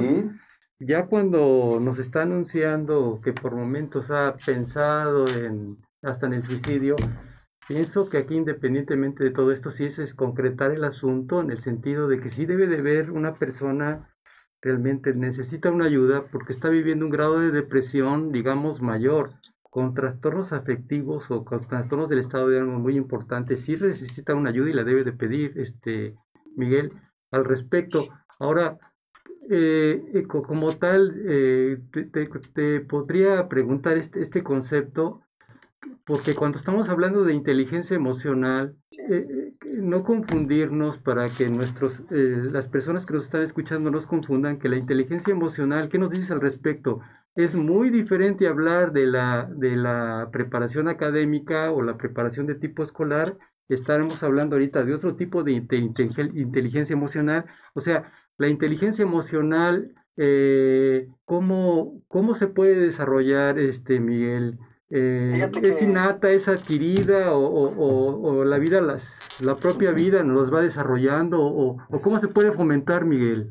Déjame por mi papel y lápiz otra vez, espérame. vaya, vaya. Mira, la verdad es que diversos teóricos eh, lo han planteado ya. Es algo que, el ser humano por naturaleza tiene esa capacidad. Eh, la, historia nos ha marcado y lo, lo previo, ¿no? Lo que se ponderó, no sé, ¿se acuerdan esa época de la ilustración, ¿no? Donde lo, lo que era valorado o validado, ¿no? El positivismo, ¿no? Que te planteaba que ah, tenías que comprobarlo para, para tomarlo como cierto, como veraz, ¿no? Pero el pensamiento ha evolucionado mucho y, hoy por hoy sabemos que eh, además de una inteligencia cognitiva, que sí, mucha gente es muy hábil para la geografía, las matemáticas, este, déjenme decirles, yo en la preparatoria reprobé matemáticas creo que 20 veces, ¿no? Este, yo para las matemáticas soy malísimo, ¿no? Sin embargo, ya desde ahí, desde prepa, me empecé a dar cuenta que yo era capaz de escuchar a la gente, eh, soy muy paciente, eh, eh, las novias que he tenido, me, que tuve, ¿no? Porque ya, ya tengo mi esposa. Y ya, ya dije, ahorita te va a agarrar tu mujer a casa. Se acabó el programa. Se acabó el programa. La doctora. por aquí anda, por aquí anda. este, las novias que tuve en algún momento, pues siempre me, me, hacían referencia a que les gustaba mi paciencia, mi tolerancia. Bueno, pero además curioso, porque después de que terminamos, me reconocieron que era muy paciente y tolerante, ¿no? Entonces, esta parte justamente de la paciencia, de la tolerancia, este, del, del empatizar, del, tratar de entender lo que el otro quiere, de saber escuchar, son facultades que hay que ir desarrollando. Ya hay, ya hay teóricos muy importantes. Eh, Ted Robbins es uno de los eh, promotores de esta visión de la inteligencia emocional, de los más recientes y más importantes que tristemente murió el año pasado. Este, que, que él planteaba que en las escuelas había que hacer eh, una enseñanza en la que antes que preguntarle en qué país este, vivió Cristóbal Colón, habría que preguntarle a los niños cómo te sientes hoy y cómo ves que se siente tu compañero de al lado. Porque nos hemos metido en un mundo donde somos muy egoístas, somos bien narcisos. Las patologías número uno a nivel mundial hoy son el narcisismo el trastorno borderline, límite de la personalidad, que es un trastorno en el que las personas eh, parecen bipolares, ¿no? Tienen picos, ¿no? Están como muy bien a ratos, pero de pronto se enfurecen, sobre todo cuando van a ser abandonadas, cuando sospechan que la pareja o alguien querido muy importante para ellos los va a abandonar, sienten que se mueren. Es una se llama angustia de separación. Eh, sienten una angustia de muerte literalmente, ¿no? Y toman decisiones muy desde las vísceras, ¿no? Este, desde la emoción o desde el pensamiento. Entonces, ¿qué es mejor, lo, cognitivo o lo emocional? No hay mejor. O sea, la combinación, el desarrollo de ambas facultades, considerando además cuáles son tus talentos o, cualidades, porque como yo les digo ahorita, eh, eh, en mi familia, por ejemplo, era, era, yo siempre fui bien miedoso, ¿no? Para los trompones, para este, las aventuras así de riesgo, yo era súper sacón, ¿no? entonces mi familia era visto como medio maricón, ¿no? Pero por el otro lado siempre fui muy reflexivo, muy analítico. Entonces, este, las matemáticas, les digo, se me hacían horribles, no, no, no me gustan, las tolero. Yo en mi equipo este, tengo una contadora que, que siempre es la que me regaña porque no me meto a los números y no, no me interesa saber los números, este, pero pero sí lo necesito. Y entonces una parte del éxito de Iscalti tiene que ver con, con un equipo que yo me he armado de gente que en aquellas áreas que yo soy frágil, que no soy bueno, que de manera natural no tengo esos talentos, pues me he buscado a gente talentosa en esos ramos para que ellos eh, sean los que me, me respalden por ahí. Entonces, creo que el poder tener esta visión integral y compartir con otros, además, no porque creo que la riqueza hay que compartirla, es lo que puede llevar a que uno tenga más o menos un balance. Pero es súper súper importante lo que dices, Fer, porque en muchas familias, yo fíjense lo que les he planteado, creo que el, el problema número uno hoy en el mundo tiene que ver justo con el problema eh, de salud mental, ¿no? Creo que si la salud mental se arreglara o se mejorara en un 40, 50%, bueno, este, el mundo daría un giro radical en todos los sentidos, ¿no? Este, entonces hay que invertirle más a eso, ya menos matemáticas, o sea, también sí es importante, sí hay que atenderlo, ¿no? Conocer a la gente, porque qué talentos tienes, a lo mejor no eres bueno para las matemáticas y eso no te hace desechable.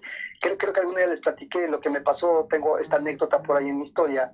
Eh, era tan mal estudiante cuando yo iba en la secundaria, pero tan mal estudiante que me, un día el director de mi colegio le llamó a mi papá y a mi mamá y les dijo, llévense a su hijo, su hijo no sirve para estudiar, ¿no? Pónganlo a trabajar o algo porque se escuche, no, no sirve, aquí no lo queremos, ¿no? Y, pues bueno, sí serví, ¿no? Este, porque la, la, visión de la escuela era esa, o sea, tú tenías que sacar 10 este, en geografía, matemáticas, español, ¿no? Y, esto me, lleva a, a contarles algo que también me gusta siempre platicar, que eh, en ese periodo justamente yo me acuerdo mucho de mi maestro, un maestro que tuve que se llama Juan Faragoso Galindo, que fue un maestro que no solamente miró mis calificaciones, me miró a mí como persona. y fue de esos maestros que a mí me hizo sentir esperanza, ilusión, ganas, hambre por, por crecer, por mejorar, por parecerme a un adulto, ¿no? Porque los otros adultos me reprobaban, me recriminaban, me, me hacían a un lado, ¿no? Este, yo, yo no, yo no participaba igual que los demás. Pero bueno, no, no es que yo no funcionara, es que no había descubierto mis virtudes, mis habilidades, y hoy hasta me invitan a platicar en Salud para Todos, imagínense nada más. y la manita de tu mamá, ¿no? Que no tenía mucha paciencia contigo. Hoy no sabes, mi mamá me daba luego unas tunas, fíjate que sí, mi mamá es la que me tundaba, mi papá no me daba nunca, él me pegó creo que dos veces, pero mi mamá sí era muy exigente y es una mujer muy exitosa y muy perfeccionista pues ella, ella era durísima, ¿no? Este, por, por aquí anda y este y la voy a echar de cabeza, pero un día imagínense, para que no hagan esta pedagogía del terror con sus hijos, por favor, ya me estoy echando aquí rayos centellas, un día me, el, yo era bien tranquilo y bien quietecito, me volteé con el compañero de lado, estaba en preprimaria, la maestra me dio cuando yo volteé a ver al compañero de lado y se enojó porque creyó que estaba copiando, y que va y que me pone un sello de un oso flojo ahí dormido, ¿no? Cuando llegué a mi casa, mi mamá que me pone unas orejas de burro, me hizo unas orejas de burro con papel periódico y me sentó en el medio del patio del edificio donde vivíamos para que todo el mundo viera el burro que yo era, ¿no? Este, un poco salvaje, ¿no? Este, la, la, la, técnica, pero ahí le faltó inteligencia, mi mamá, ay, ya me está aquí queriendo ir a pegar. Este, Todavía. Eh, eh, esa parte de, de, de, sí, así fueron educados sus padres, ¿no? ¿Y todavía te da, Miguel? ¿Todavía te da tus haces? te sientas en el ¿Todavía te, te corrige, Lupita? Todavía, todavía. Cuando la llevo a ver, todavía me, me anda corrigiendo. es que es, mi amiga de la infancia, como mi hermana, su, su mamá de Miguel Ángel. Sí, sí, grandes amigos de, de, la infancia. Y pues mira, la verdad que mi, mi, mamá es, una bella mujer, es una mujer muy inteligente y que gracias a ella este, tenemos también toda la visión de empuje y de arranque. Y eso es lo que hay que ver, a eso me refiero con la decisión. A veces como hijos nos victimizamos, ¿no? Y solamente nos recordamos las partes negativas de los padres, ¿no? Pero hay que aprender y enseñar. Y ustedes que son líderes de opinión y yo que también soy un líder de opinión, tenemos que eh, abonar porque tengamos una visión integral, ¿no? Este, ver todos los ángulos, lo bueno, lo malo, hacer balances, siempre tener esta visión de mejora continua, ¿no? Hoy que estamos iniciando el año, hablar de la importancia de la visión de mejora continua, eh, hemos aprendido esto acerca de cómo antes sí se priorizaba mucho la inteligencia cognitiva, cognitiva, pero cada día menos, cada día se ve más integral. No es que ahora nos vayamos a la, a la emocional, de ninguna manera. Cada vez tenemos que ir entendiendo que las cosas eh, tienen dos lados, las monedas tienen dos lados, y mirar uno y el otro me permite tomar decisiones más, más equilibradas, no perfectas porque eso no existe, pero sí más activas y además ir descubriendo lo que el futuro nos trae, ¿no? E ir descubriendo lo, lo que uno como virtudes trae por sí mismo y, una vez que encuentras tu talento, pues enfocarte a aquello que, que, que, tú te vas a realizar y que vas a ser feliz. Le, diría a esta persona que, que con su con su hijo su sobrino, recuerdo que dijo si era hijo o sobrino, este, pues traten de hablar, ¿no? Traten de, de, de tener comunicación, diálogo. Recuerden, ya nos lo dijo Paul Batlavic, hasta cuando no hablamos comunicamos, ¿no? hasta el quedarme callado es una forma de comunicar algo. Entonces, ¿qué comunica el silencio? Cuando yo no le dirijo la palabra a mi hijo, ¿qué le estoy diciendo? Te odio, no me importas, haz lo que se te pegue la gana. Cuando ese mensaje lo está recibiendo y va a actuar en consecuencia, aunque no me diga nada. Entonces tenemos que ser como muy, muy inteligentes en ese, en ese sentido. Sí, sí, sí, Miguel, todo lo que nos estás comentando entonces eh, abraza mucho el concepto de que parte de nuestra personalidad va a estar desarrollada con las habilidades de la educación que adquirimos desde pequeños y parte del temperamento o la forma de expresión que tienen nuestros padres hacia con nosotros, Miguel, y que esto tarde o temprano va a desbocar en afecciones o alteraciones de tipo emocional, dependiendo el tipo de, de dirección que le den nuestros padres. O sea, eso conlleva a nosotros, por lo que estás comentando, desarrollar nuestras capacidades, habilidades, enfrentarnos a un mundo diferente que nosotros vamos a fabricar, porque el mundo ahí está. lo vamos a fabricar de nuestro interior. Entonces, la cuestión es esa, Miguel, es entender ese concepto que, se, que es, trasciende de generación en generación para desarrollar estas habilidades emocionales o capacidades emocionales o virtudes, como le podamos llamar. Sí, por supuesto, por supuesto, y es algo que, que tenemos que ser conscientes que lo vamos además enseñando transgeneracionalmente, es decir, hay cosas que yo hago hoy que seguramente mi, abuelo las hacía y que las aprendí no porque me lo, me lo dijeron, las aprendí porque lo veo en el día a día, ¿no? Las aprendí porque es lo que se acostumbra en esta familia. Fíjate, yo, siempre fui muy tranquilo, pero desde niño recuerdo que, que en mi familia había fiesta, ¿no? Siempre, siempre, este, bueno, ahí Robert les puedo platicar de mi, abuelito Lorenzo y su papá, ¿no? Que este, se la vivían de la fiesta estos señores, ¿no? Este, y, y, hoy día eh, yo me casé con una hermosa mujer, maravillosa mujer, pero su papá es un militar y en su casa casi no se festeja nada, ¿no? El año nuevo, Navidad, es algo que, no se festeja. Y, y a veces cuando vamos allá con ellos, que, que sus festejos son pues pues es una comida y este una vez me acuerdo que en un año nuevo a las 8 de la, fuimos a la casa de su hermano y a las 8 de la noche ya nos mandó a dormir la hermana, ¿no? Porque ellos acostumbran a dormirse temprano. Yo dije, oye, pero si es año nuevo, ¿cómo que a las 8 de la noche dormidos ya? ¿Qué te pasa? En mi casa hay pachanga, tequila, fiesta, ¿no? Este, eh, creo que sí son cosas que las que las vas adquiriendo y además es importante entenderlo que y, y un poco dirigiéndome a parejas los sistemas familiares tienen costumbres, valores, tradiciones diferentes en cada uno de los integrantes de la pareja.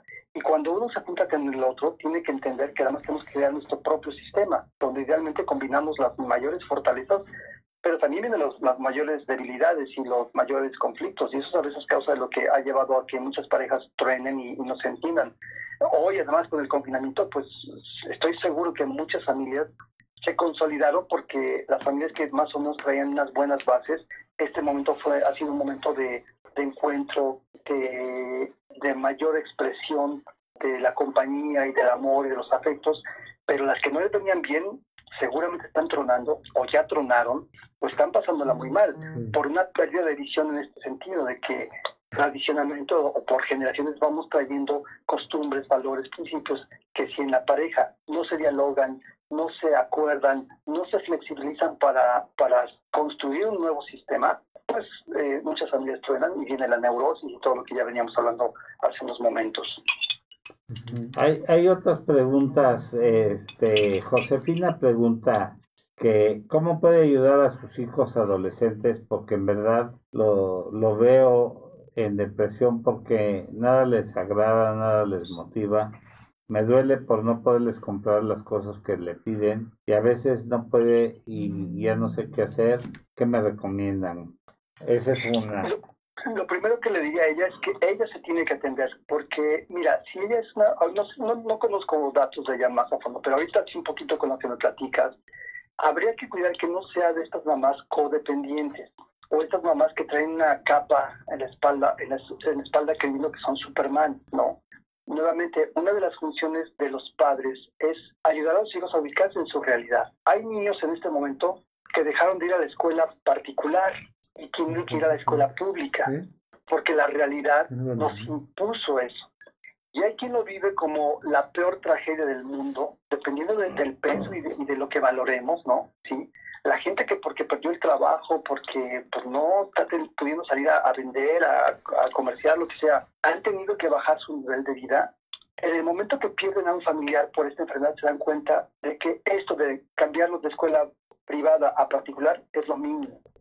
Pero es un poco la perspectiva. decía, ah, este, no me acuerdo quién fue el filósofo que, que dijo esto de nada es verdad, nada es mentira, todo depende del color del cristal con que se mira, ¿no? Y eso es algo que le diría a la señora, tiene que aplicar eso. No trate de ella de gratificarle todo a sus hijos. Es importante que los hijos aprendan a ser felices con lo que tienen. Especialmente si esto que ella les está ofreciendo es a base de esfuerzo, de trabajo, de compromiso. Si no es una mujer egoísta que nada más quiere para ella y que no le importan los hijos, y si al contrario es una mujer que se, se ha comprometido por darles lo mejor, tiene que evaluar lo que hoy puede dar. Si ella no hace este ejercicio, les está enseñando a sus hijos a ser egoístas y a ser desconsiderados. Y está nutriendo una parte de su personalidad en la que se pueden volver voraces. Y en esta vida la, la gente voraz se vuelve terriblemente infeliz. La gente agradecida puede ser terriblemente feliz. Cuando yo puedo agradecer que hoy me levanté, respiré, eh, les voy a recomendar otro video para, para pensando en esto, en esto que ahorita estamos platicando. Hay un hombre en YouTube que se llama Tony Meléndez. ¿Cómo se llama? Vayan por su pluma, córranle. Tony Meléndez. Así pónganle, Tony Meléndez. Si ustedes saben el video de este hombre, es un hombre que toca la guitarra precioso. Es un hombre que le tocó al Papa cuando vino, este, no, cuando fue a Venezuela, me parece. No, Estados Unidos. Cuando fue a Estados Unidos, eh, él fue el que le tocó la guitarra al Papa. Pero adivinen qué. Con este las piernas. No tiene brazos. Con los no pies. tiene manos. Le tocó la guitarra con los pies. Ajá. Y este hombre, hay, hay un video, ese video que les, que les sugiero que vea. Él, él, dice algo que también a mí, el día que lo escuché, me, me, me, me cimbró hasta los huesos. Él dijo, cada vez que yo veo una mano que se levanta, eso para mí es un milagro. Y claro, en ese contexto donde este hombre toca la guitarra como la toca, levantar una mano, que para mí es lo más cotidiano del mundo, para ti es lo más cotidiano, para muchos, pues ¿qué levantar la mano? ¿Qué, qué chiste tiene? Pues sí, pero fíjate con este hombre que tuvo, que quiso aprender a tocar la guitarra sin manos, sin brazos, imagínate el milagro que sería tener una mano y un brazo, ¿no? Entonces, es un poco esto lo que, lo, lo, que, lo que quiero decir, o sea, si uno no se aprecia, si uno no se valora a sí mismo, no le puede comunicar a los demás que, que somos valiosos, que somos importantes, y lo que generalmente provocamos es que la otra persona también me devalúe. Si yo no me sé valorar, puedo permitir, aceptar que me traten con desprecio, con devaluación y con exigencias, además, a veces irracionales. Regreso a mi frase de hoy, el principio de realidad. En este 2021, que tengamos todos principio de realidad es elemental, porque la realidad me dice lo que sí se puede, lo que sí puedo de verdad, lo que sí valgo de verdad. Hoy estoy vivo, alabados a Dios. Qué bueno, qué bueno que la vida, el destino, Buda, no sé lo que ustedes crean, les está dando hoy una oportunidad de vida más, ¿no? Que no se los ha dado a otros, o que no estás entubado en una cama, ¿no? Claro. Y dicen por ahí que la, que la buena suerte a veces también se, se pierde y se, se, se confunde, ¿no? Este, el que cree que hay buena suerte, eh, gente piensa que la buena suerte es la, la opinión que un persona tiene de alguien que se ha preparado y que aprovecha las oportunidades, ¿no? Exacto. Cada vez que tú estás preparado y hay una oportunidad enfrente, no es buena suerte. Las oportunidades las puedes generar, la preparación la tienes que trabajar y si estás preparado y se dio la oportunidad, pues qué buena suerte, este que, que, que, que en realidad no es buena suerte, te preparaste para ello. Claro. Hay, hay una pregunta de Cintia. Dice, doctor, trabajo en el sector salud en Matamoros y la verdad es que es de dar coraje que le den prioridad a gente que ni siquiera está al frente, que ayuda a curar, a tratar de salvar a las personas que nos llegan de COVID. ¿Qué podemos hacer nosotros para que no, se nos, no nos dé enojo ante tanta injusticia? Dice Pues mira, Cintia. Yo, yo creo que algo tenemos que ir también como cultivando más. Por, por muchos años también me he dedicado a trabajar con, con el tema del bullying, ¿no? Y algo que ahí detectamos que es urgente es tener una, una cultura de denuncia, ¿no? Que ojalá que las autoridades de verdad empiecen a funcionar bien, que regrese al tema de la integridad, ¿no? Porque ante la injusticia del poderoso, del influyente, del que trae un arma más grandota que la tuya, pues este, no hay mucho que hacer si es que no hay ética, si es que no hay autoridades, verdaderas autoridades que con la fuerza del, del poder de la, con el uso de la fuerza este, avalada por la ley, por la autoridad, pues tome acciones para que eso no pase, ¿no? Pero si de pronto estás ante una situación donde la impunidad, la corrupción es lo que gana y el que no tranza no avanza, este, y, y- y los poderosos pues hacen de las que Pues- quieren porque pueden, ¿no? Este, pues este, eso es terrible. O sea, ¿qué hay que hacer? Hay que, tra- hay que trabajar con los jóvenes, hay que cambiar a las generaciones, hay que eh, criticar y denunciar aquello que vemos que está que está siendo ilícito, ¿no? Hoy se dice que, que si denuncia uno se si se está haciendo algo, bueno, hay que arriesgarse porque además sí te puede ir la vida de por medio si te enfrentas a un poderoso pues que se enoje mucho y que, y que pueda matarte, ¿no? Sí. Aquí hay otra pregunta de Marta. Dice, mi pregunta es, es un niño pequeño, ¿cómo lo podemos apoyar para que su desarrollo no se deteriore, ya que no van a la guardería y se vuelve irritable porque he visto que mi hijo más, eh, mi hijo más lloroso, pero no sé cómo lo ayudo. A lo mejor yo soy quien le transmito algo negativo, pero no sé qué me podrían recomendar. Saludos, Marta.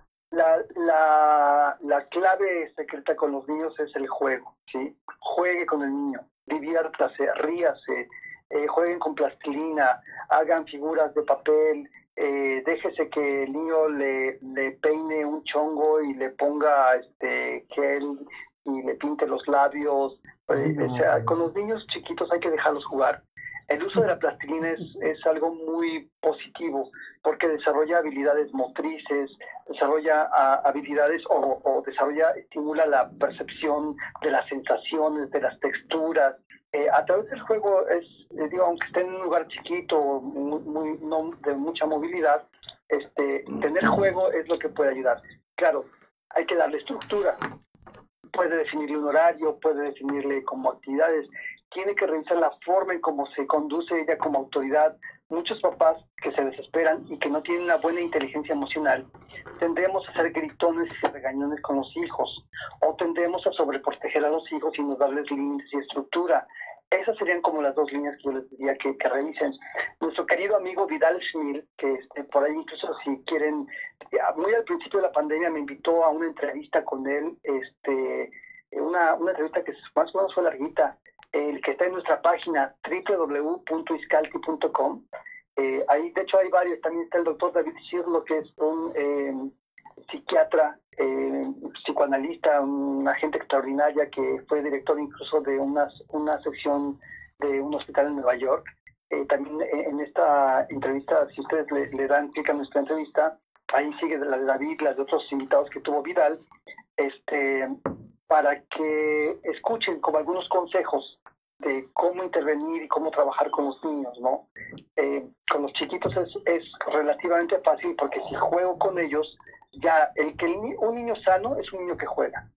Si el niño pequeño no juega, eh, hay un problema. Este, y bueno, ahora tristemente este, se clavan demasiado con los videojuegos, los que tienen la posibilidad de tener un videojuego, ¿no? O una computadora. Pero el que tenga habilidades y juegos de tipo creativo, que la mamá que haga voces, ¿no? Que con los calcetines que haga unos títeres y que juega que un títere se come el otro títere, les había platicado muy al principio este juego del coronavirus, ¿no?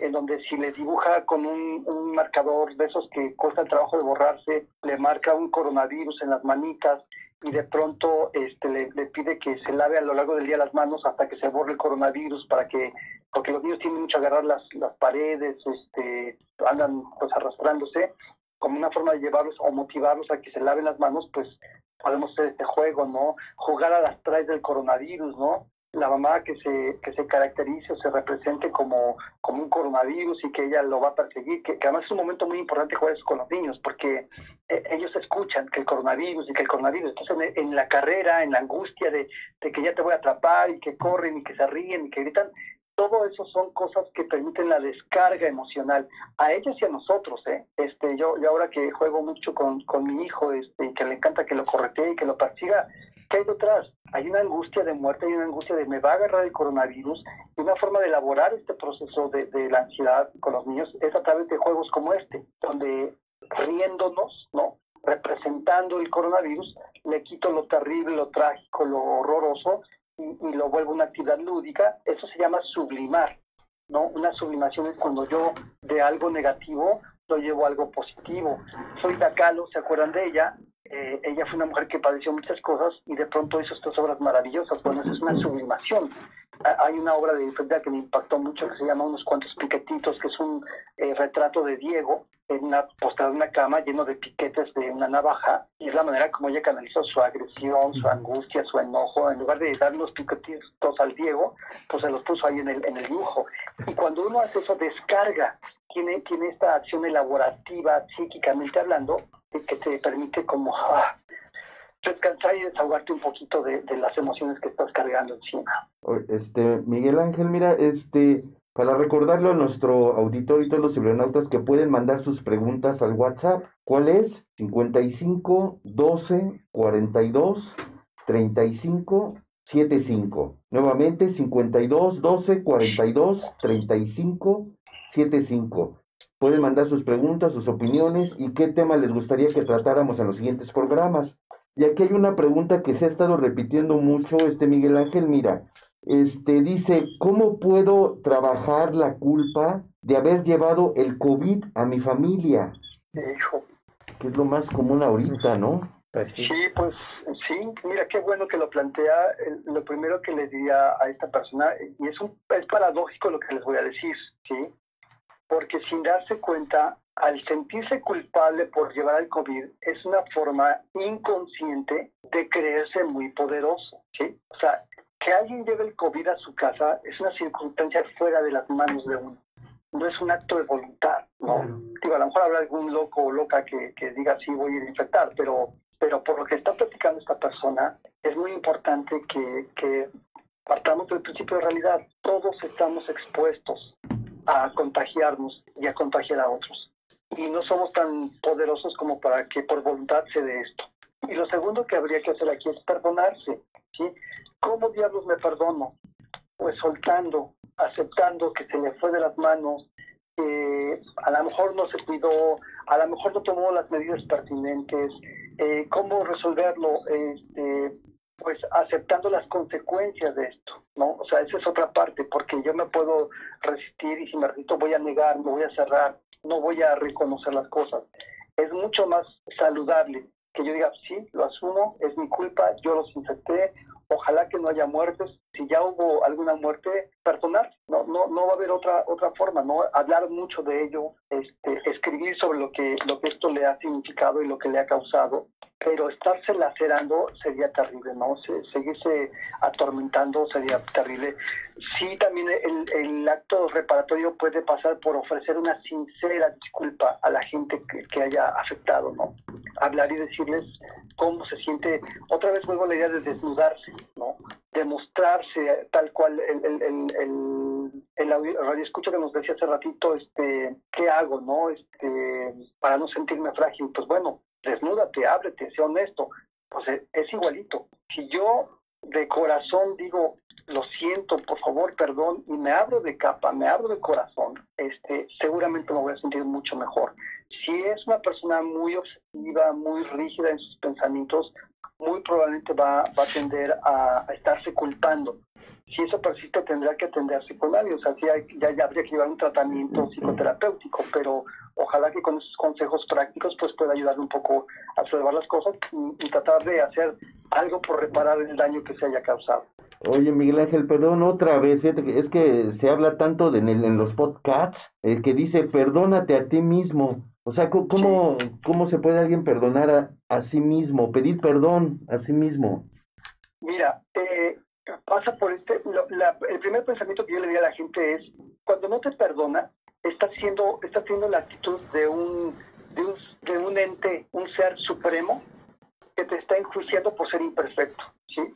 Y eso es terrible, porque lo eres, todos lo somos, no hay alguien que, que no se equivoque, ¿no? Entonces, pretender que un humano este, no se equivoque, pues es, es fuera de la realidad, ¿no? Es, es una locura, ¿no? Este perdonarte es dejar ir esos sentimientos, esos pensamientos. Es en el momento que me viene, ¿por qué no hice esto? ¿Por qué no hice aquello? Distraer tu mente de eso, porque ya es incluso es un mecanismo obsesivo en el que puedes estar incluso implementando mecanismos sádicos contra ti mismo. El sadismo es un comportamiento en el que hay como un gozo por estar lastimando a alguien más o a mí mismo. Y eso es, muy cuestionable y tiene que pensarlo, porque de pronto es la forma como a veces nos castigamos. Permitir que en mi cabeza eh, permanezcan pensamientos, y fíjate, dije permanezcan, ¿no? Porque eh, los pensamientos van a llegar, no lo vas a poder evitar pero lo que sí puedes hacer es distraerte, llevar tu atención hacia otra cosa. Si alguien viene y te lo recuerda, háblalo de ello y ofrece una disculpa, ¿no? Y después cuando estés a solas, si tú te estés torturando diciendo por qué lo hice, es que no debía haber hecho esto, si ya es el momento, si ya recibiste tu dosis de castigo solito, este, pues tienes que pararlo. ¿Cómo paras? Distráete, eh, haz una actividad, céntrate en arreglar el, el, enchufe que nunca se arregló, está ahí todo deshecho. Si tu casa está tirada, ponte a recoger, ponte a lavar ropa, ponte a hacer ejercicio, ponte a hacer algo que tu mente se pueda ocupar en algo diferente. Porque de otra manera es un sufrimiento inútil, masoquista, que nada más estás como rumiando ahí el, el dolor, el dolor. Eh, hay una, hay una, eh, no sé cómo decirlo, una frase, un, las tres, los tres filtros de Sócrates. ¿Conocen ustedes los tres filtros de Sócrates? No. ¿No? Ahorita los anoto. Ahí les van. Para situaciones de este tipo, eh, cuenta, cuenta esta anécdota que una vez estaba Sócrates eh, con sus alumnos y se le acercó uno de ellos, pues muy, muy alarmado y preocupado. Dice, el maestro, tengo que decirle algo terrible, que uno de sus alumnos está diciendo por ahí. Es, es tan espantoso que, que, no me atrevo, me, me, da pena decírselo por, porque es horrible. Y entonces Sócrates lo miró y lo paró, le puso la mano enfrente y le dijo, a ver, espera, antes de que digas una palabra, tienes que pasar por el, por el filtro, por los tres filtros. Este, y le dice, sí, ¿cuáles son? El primer filtro es el siguiente, lo que me vas a decir, ¿estás absolutamente seguro de que es verdad? Le dijo, bueno, absolutamente seguro no, no estoy, pero, pero yo creo que sí. Le dijo, no, ¿estás absolutamente seguro? No, absolutamente seguro no estoy. Ok, segundo filtro, ¿lo que me vas a decir es bueno? Y le dijo, no, definitivamente no es bueno, es muy malo. Ok, el filtro. Lo que me vas a decir, ¿me va a ser de utilidad? ¿Va a ser bueno para mí? Dice, pues en realidad utilidad, no, no tiene ninguna utilidad.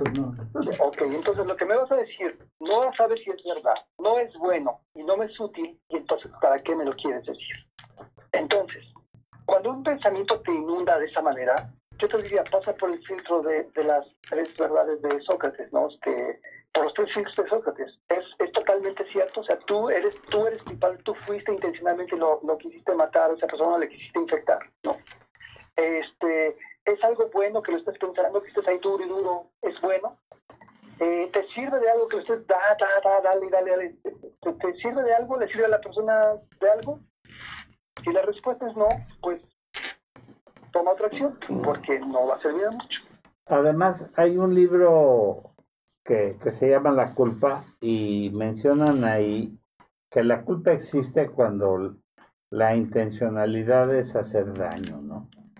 O sea, cuando lleva una intención de, de, causar daño, pero cuando es una cosa circunstancial que no lleva la intención de causar daño, yo creo que en la mayoría de estas circunstancias no lleva la intención de lastimar a tus seres amados, pues la gente no, no tiene que estarse clavando las espadas ni, sí. ni sintiéndose tan mal, simplemente fue una cosa de circunstancia y ahorita que está padeciendo, porque no fue su intención causar daño. Sí, y fíjate Roberto, fíjate, este Aquí, Gabriel y Miguel, es, es, muy importante ese concepto que acaban de, de notar, Ajá. porque cuando hablamos del concepto de disculpa o hablamos del concepto de perdonar, a ver, eh, eh, sabemos de antemano que cuando uno comete un error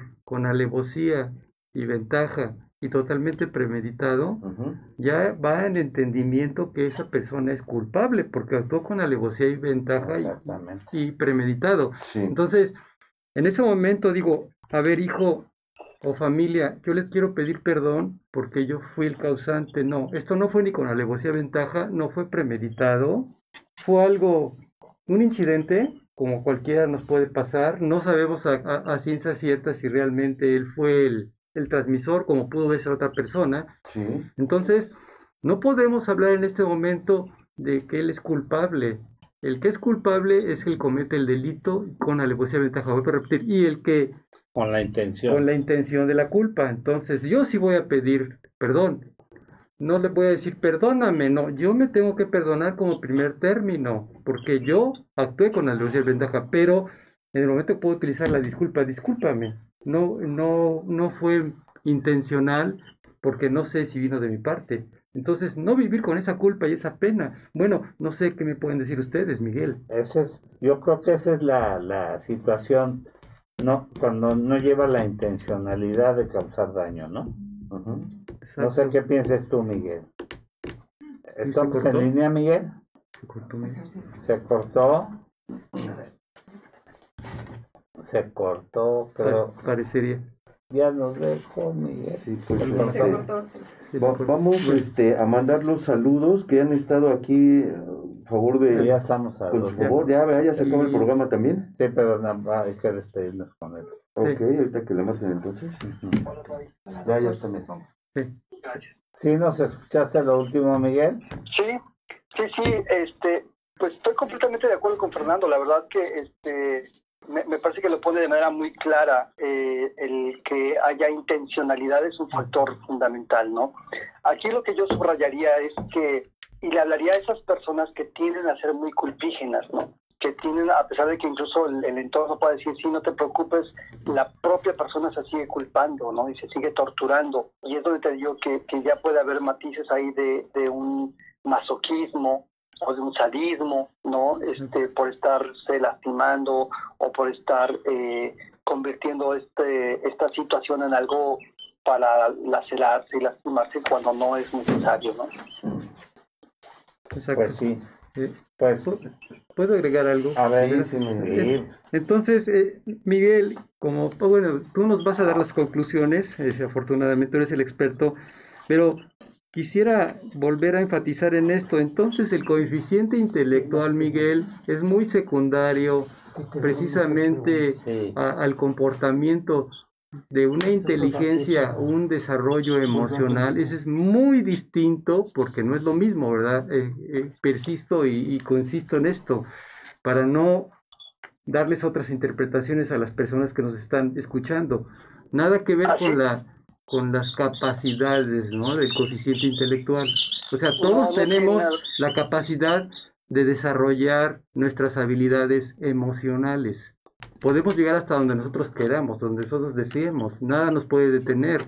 Entonces, mi última pregunta sería, Miguel, ¿cuál sería? Yo sé que no es una receta de cocina, yo sé que las cuestiones emocionales no se manejan tan así, ni resuelven la vida por receta, pero así, en, en tu experiencia, eh, Miguel, ¿cuáles serían los pasos más importantes que puedas expresarles a las personas que nos están escuchando para que puedan desarrollar sus habi- habilidades y capacidades en cuanto a inteligencia emocional, no nada más para niños, sino también para mayores de lo que estamos viviendo. Sí, mira, yo creo que uno de los primeros pasos, y, y es como radical y básico, es eh, aceptar la realidad, ¿no? Este, poder ubicar lo que, lo que nos esté sucediendo hoy día. eh, tenemos una realidad enfrente. La gente se muere de COVID, ¿no? Eh, es muy importante que seamos gente que nos documentemos en, en lugares certeros, en, lugares con, experiencia y fama de, dar información pues atinada, porque esto, esto me lleva a otra, otra idea también que, que me gusta compartir mucho, es el ser humano por naturaleza tiende a tener creencias, ¿sí? Y dependiendo de las creencias que tengamos, hay creencias que nos habilitan, pero hay creencias que nos inhabilitan. Y estas creencias se van construyendo con la información que vamos recibiendo. Si la información que yo tengo me ha llevado a hacer una creencia inhabilitadora, va a ser muy difícil que me saquen de ello. ¿sí? Este, entonces, si, si yo soy consciente y puedo de pronto eh, cuestionarme, eh, no, no vivir todo como totalitario, como blanco o negro, eh, y en el análisis que hago voy entendiendo que hay cosas que no son así a rajatabla, puedo ser mucho menos vulnerable de hacer juicios radicales, ¿no? Y de irme solamente con las creencias que me inhabilitan y no tanto con las creencias que me habilitan en explorar, conocer, entender. La parte de entender es muy importante, ¿no? Que yo vea que algo está pasando, ¿no? Y, y en entender no necesito de, no me refiero a entender matemáticas, ¿no? Este, el entendimiento de la vida cotidiana, el entendimiento de por qué mi hermano este, no se cuidó y me contagió, ¿no? Este, bueno, si, si creo en la bondad y en, la generosidad y en el amor de mi hermano, tengo que, empezar a, considerar que hay otros factores que no son los que mi creencia puede llevarme a construir o a creer, ¿no? Este, ahorita que los chicos están en la escuela y que están como en un sistema diferente y nuevo, es importante también que seamos flexibles a, a, que el aprendizaje va a tener diferentes formas de manifestarse, ¿no? Y diferentes eh, estilos de, de, expresarse. Cada uno de nuestros hijos de, este, o de los incluso adultos que están estudiando van a tener diferentes maneras de poderlo manifestar. El ser flexible en una situación como la que hoy vivimos es otro factor súper importante. Si yo me rigidizo, lo hemos platicado en otros programas, cuando yo me vuelvo muy rígido, por fuerte, porque yo creo que soy fuerte, me puedo romper. Lo rígido se rompe. Lo flexible da rango de movimiento, da rango de acción. La inteligencia emocional conlleva eso, flexibilidad. No hablamos de blandenguez, no, no hablamos de de todo el tiempo estarme moviendo para un lado y para el otro. No, o sea, tener como también parámetros, avisar, yo puedo aguantar hasta este punto, porque además cada uno aguantamos hasta diferentes niveles, y comunicarlo, que sería otro factor súper importante tenemos que hablar de lo que está pasando por nuestra cabeza, por nuestras emociones, este, de lo que me está sucediendo, de, a dónde estoy llegando. Si hiciéramos un semáforo también emocionalmente hablando, ¿no? Pues estoy en verde, ¿no? Pero ya pasé amarillo y aguas porque ahí viene el rojo, ¿sí? Porque este, ya esta situación a mí me está llevando a un punto crítico. Pero el comunicarlo ya por sí mismo eh, ayuda a que uno pueda hacer esta descarga. Hoy me gustó mucho la metáfora que les di, perdón por la metáfora grosera, ¿no? De, de la diarrea y demás, pero de verdad tenemos que cuidarnos de no cagarla. En, en esta circunstancia, todo mundo estamos en ese riesgo. Oye, Mike, ya este ya se nos acabó el tiempo, desafortunadamente. ¿Puedes darnos tus datos? ¿Dónde te localiza la gente? ¿Dónde puede acudir? ¿Dónde te puede...? Este, sí, ¿Cuáles son, Mike? Mira, eh, nuestro teléfono es 53 42 22 03 o 53 42 41 94. Tenemos una página de internet que es donde está además el video que les comenté de Vidal Smith y es el www.iscalti.com. Iscalti es con I latina, las dos, con S y con K. Iscalti significa crecer en lengua náhuatl www.iscalti.com. Tenemos nuestro Facebook, que también estamos publicando muchas cosas allá, que es Iscalti Psicoterapia. Sí y estamos en Instagram también como arroba iscalti. Muy bien, excelente. Y en Twitter igual, arroba iscalti. Miguel Ángel, pues aparte de agradecerte, quedaron muchísimas preguntas al aire y quisiéramos que en breve te nos des la oportunidad de volverte a conectar con nosotros, que nos des la oportunidad de estar otro programa con nosotros, para que se podrá en contacto SAI contigo para que eh, en una fecha lo más pronto posible hagamos un segundo programa contigo. Y también darle las gracias al doctor Eugenio Salgado que se dio su tiempo para estar y que está aquí con nosotros, nuestro gran amigo neonatólogo y pediatra, el gran doctor Eugenio Salgado, que también eh, inauguró con nosotros aquí el primer programa en esta nueva sala. Y este pues saber que siempre contamos contigo con tu gran calidad como psicoterapeuta y gran amigo. Entonces este pues comprometerte a que nos hagas favor de volvernos a acompañar en breve porque tus programas aparte de ser muy buenos ayudan a mucha gente a transformar su modo de pensar y les ayudan bastante. Muchas gracias, querido Robert. Siempre es un gusto para mí, por supuesto. Platico con Sai, vemos agendas y, encantado de estar siempre con ustedes, Roberto. Tú eres un gran amigo para nosotros y, y de verdad les aprecio mucho. Doctores, gracias por la oportunidad de estar en un espacio como este tan, valioso, tan, tan serio y, les, aprecio mucho de verdad. Gracias. Eh, gracias Miguel por tu presencia y estar con nosotros en este primer programa de inicio de este, de este nuevo año. Gracias, y padre. Saludos a la doctora Reina Llorens Gómez. Ah, sí, te mando a saludar mucho. Sí, y que además me tocó dirigirle su tesis eh, Sí. cuando se tituló.